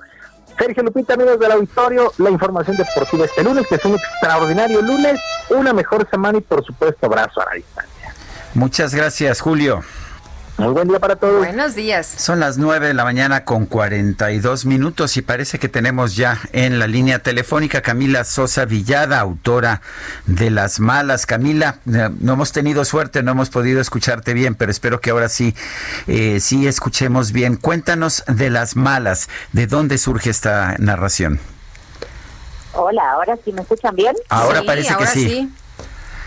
Bueno, eh, Las Malas es la historia de la tía Encarna, que es una travesti que tiene 178 años y se encuentra un bebé en una zanja una noche en la zona roja donde ella eh, se prostituye con sus amigas. Y a partir de ese encuentro en el que ella decide adoptarlo como un hijo a ese niño, empieza la historia de esta mujer y de todas sus amigas travestis ahí en esa zona roja y en su casa. Eh, eh, Camila, cuéntanos eh, cómo nace esta, pues esta novela, cómo, cómo te inspiras para esta novela y lo que ha sido precisamente, pues, el adentrarte en este mundo. Bueno, em, yo mm, tenía escrita parte de la historia de la tía Encarna y el editor Juan Forn, que es el editor de Tusquets eh, de la colección Rara Avis acá en Argentina, me pidió que le mandara algo porque tenía ganas de editarme y le mandé esta, esta pequeña historia y ahí empezamos a trabajar y a escribirla en un proceso que dura más o menos un año y medio. Bueno, em, él iba haciéndome algunas sugerencias y se fue armando el libro con esta parte toda ficcionada de estas travestis que se vuelven pájaros, que se vuelven lobas, eh, y algunos pasajes de mi infancia, de cómo mis padres eh, se tomaron que tener una hija travesti, cómo les cayó a ellos. Eh, mi infancia en un pueblo muy pequeño de 5.000 habitantes acá en Córdoba. esa es la historia. Eh, e, evidentemente los travestis siguen enfrentando enormes problemas de discriminación, enormes problemas de cuestionamiento. Eh, ¿Qué tanto sirve la novela para que tengamos más conciencia del tema? Bueno, eh, espero que sirva para algo. En realidad yo no creo que la literatura tenga por fin un propósito pedagógico eh, al respecto, pero bueno, si sirve para descubrir tal vez alguna nueva sensibilidad, algún tipo de espíritu que todavía las personas desconocían o que todavía no habían podido mirar como humana, eh, bienvenido sea. Eh, yo la verdad que desconfío un poco de que mi escritura tenga un fin, eh, porque ni siquiera cuando lo escribí eh, tenía un fin, pero ojalá que así sea. Ojalá que cada vez seamos mejores, porque además pareciera que es algo que se teje egoístamente en torno a las travestis, que buscamos aceptación, que queremos dejar la prostitución, que queremos eh, conseguir trabajo como cualquier persona decente, pero eso hace mejor a las sociedades a cualquier sociedad que respeta al otro en tanto y en cuanto es carne y espíritu, bueno, eso es mejor para todas las sociedades. Camila Sosa Villada, gracias por invitarnos a leer Las Malas, publicada por Tusquets Editores. Gracias a ustedes. Besos grandes. Besos grandes también. Luego. Y, son, las 9 con 46. Y precisamente esta ahora nos vamos con Augusto Atempa. Tiene más información de la conferencia de prensa. Augusto, cuéntanos. Sergio Lupita, sobre lo que está sucediendo en la Cámara de Diputados, en donde el Partido del Trabajo busca hacerse del control mediante un cambio de bancadas, el presidente emitió su opinión, pero como ciudadano y no como jefe del Ejecutivo. Pidió a los legisladores que respeten la legalidad y no hagan lo mismo que antes. Nada de maniobras eh, por cargos, nada de hacer obras indebidas. Se tiene que respetar la ley y pidió que los diputados actúen con rectitud porque perjudican al partido que están representando y esto, eh, esto de realizar actos ilegales debe acabarse ya sobre las encuestas que muestran la desaprobación hacia el presidente López Obrador, señaló que pues él tiene sus propias encuestas, ya que estas encuestas de medios de comunicación están cuchareadas, así lo mencionó. En su encuesta que él, él tiene, el 64% lo aprueba, el 25%, solamente el 25% de la gente está a favor de que él deje la presidencia, el 5% le da igual y al 70% piden que él permanezca como presidente. Sergio Lupita, hemos visto que en diversos funcionarios de gobierno, incluso la misma jefa de gobierno, han hecho uso de sus redes sociales para promocionar la compra de boletos para la rifa del avión. Se le preguntó al presidente si él los había invitado a realizar estos actos, respondió que no, que ellos están haciendo esto voluntariamente y que la venta del avión va bien, la venta de boletos para el avión va bien. En los próximos días se dará un informe de cuántos boletos se han vendido y también comentó que se espera tener una venta de 4 millones de boletos. El resto se estarían entregando al INSABI. Sobre, sobre su informe de mañana, el presidente dijo que pues se hará ahí en Palacio Nacional, será a las 9 de la mañana y no sabe cuánto durará porque pues él, habla lento. Dijo que pues tratará de que sea lo más breve posible y que invitará a cerca de 70 personas, entre los que se encuentran representantes del sector obrero, el sector indígena, el empresarial, gobernadores también estarán los representantes de la Cámara de Diputados y Senadores, estará el fiscal general, el ministro de la Suprema Corte de Justicia, el Gabinete de Seguridad, y todo esto se hará en el patio de honor. Nosotros estamos muy pendientes para ver qué dice el día de mañana en este pues, segundo informe de gobierno y, por supuesto, es mi reporte, Sergio El Muy bien, Augusto, muchas gracias, muy buenos días. Muy buen día. Bueno, sobre cómo va el presidente, pues él tiene sus propios datos, ¿no? Él tiene otros datos diferentes a lo que se ha publicado, dice el presidente, y que todo va pues eh, muy bien y que además... Bien, requete bien. Muy bien, requete bien, Sergio, eh, eh, y que además pues se están vendiendo muy bien los cachitos de la lotería. ¿Qué es lo que importa? ¿Qué es lo que importa? Que además mm, creo que están obligando a que los compren, ¿no? Los burócratas. además, y que habla despacito, así que mañana, a ver, este va a procurar irse rapidín, pero que habla despacito, a, a ver qué cuánto dura su informe. Marco Cortés, presidente del PAN, pidió al presidente Andrés Manuel López Obrador presentar un informe que no esté lleno de mentiras y que hable de cómo las malas decisiones de su gobierno han hecho que el país retroceda 20 años. En un breve posicionamiento, el líder del PAN dijo que los mexicanos esperan que el presidente hable el próximo primero de septiembre de los principales problemas del país. Señaló que este gobierno ha tomado malas decisiones y solo se le ha hablado a los mexicanos con mentiras. Lo que hoy se percibe en México es un retroceso en los principales temas como la seguridad, la salud, la economía, la educación y el combate a la corrupción. Por eso le exigimos al presidente que informe con la verdad al Congreso de la Unión. Es lo que dice Marco Cortés, presidente nacional del PAN. Y Gerardo Galicia, desde Viaducto, ¿qué nos tienes?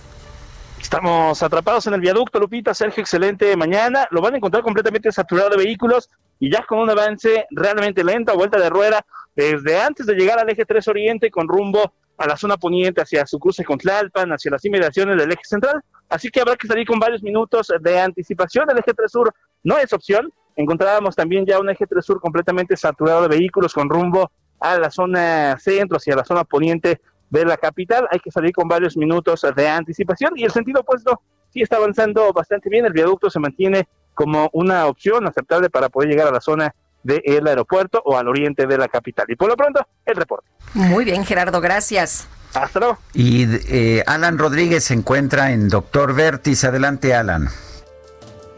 Muy buenos días, Sergio Lupita. En estos momentos tenemos el reporte de vialidad de la avenida Río de la Loza. En estos momentos, para todos nuestros amigos que circulan desde la zona de Niños Héroes hasta el cruce con San Antonio Abad, encontrarán bastante carga vial, pues esta empeora por la situación de obras que se están realizando en este sentido de la vialidad. También tenemos el reporte de la avenida de Vertis esta desde el punto de Río de la Loza hasta el viaducto presenta buen avance. Es en el sentido contrario en el que encontrará algunos cuantos asentamientos a partir de la calle de García Diego y hasta llegar hasta el cruce con la avenida Río de la Loza. Asentamientos también provocados por obras que se están realizando en el perímetro de esta zona. Es por lo pronto, Sergio Lupita, el reporte que tenemos. Muchas gracias, Alan. Gracias, excelente día. Son las 9 de la mañana con 52 minutos. Ante la disputa entre el Partido del Trabajo y el PRI por la presidencia de la Cámara de Diputados, el presidente López Obrador llamó a todos los legisladores a respetar la ley y evitar las maniobras de última hora para acceder a cargos. Por otro lado, López Obrador aseguró que solo va a presentar una propuesta para realizar una consulta ciudadana para enjuiciar a los expresidentes si el Poder Legislativo no lleva a cabo este trabajo.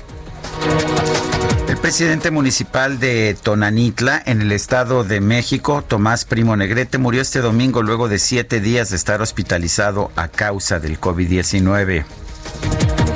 Lunes se aterrizó en el aeropuerto de Abu Dhabi el primer vuelo comercial directo entre Israel y Emiratos Árabes Unidos a dos semanas de que ambos países anunciaron la normalización de sus relaciones diplomáticas.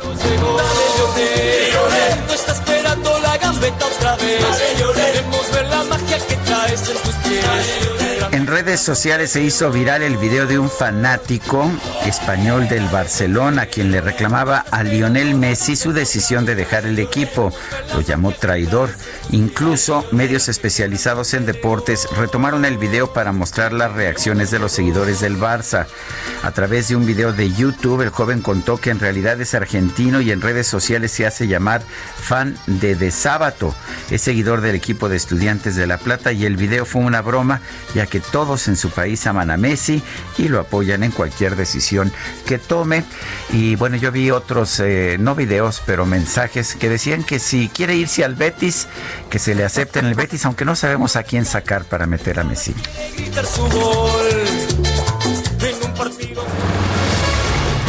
¿Qué pasó? Son las 9 de la mañana con 54 minutos, se nos acabó el tiempo, Ah, caramba, no sé ni pues, cómo lo hicimos. Vámonos entonces, que la pasen todos muy bien, excelente inicio de semana y aquí nos escuchamos mañana a las 7. Hasta entonces, gracias de todo corazón. Es porque el mundo me ha hecho así.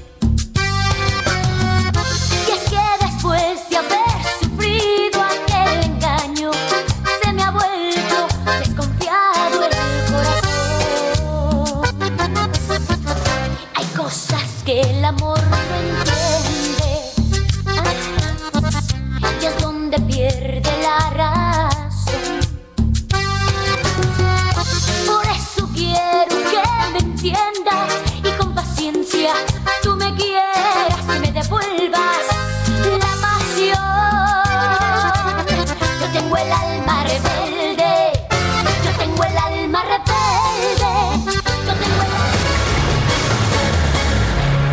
Heraldo Media Group presentó Sergio Sarmiento y Lupita Juárez por El Heraldo Radio.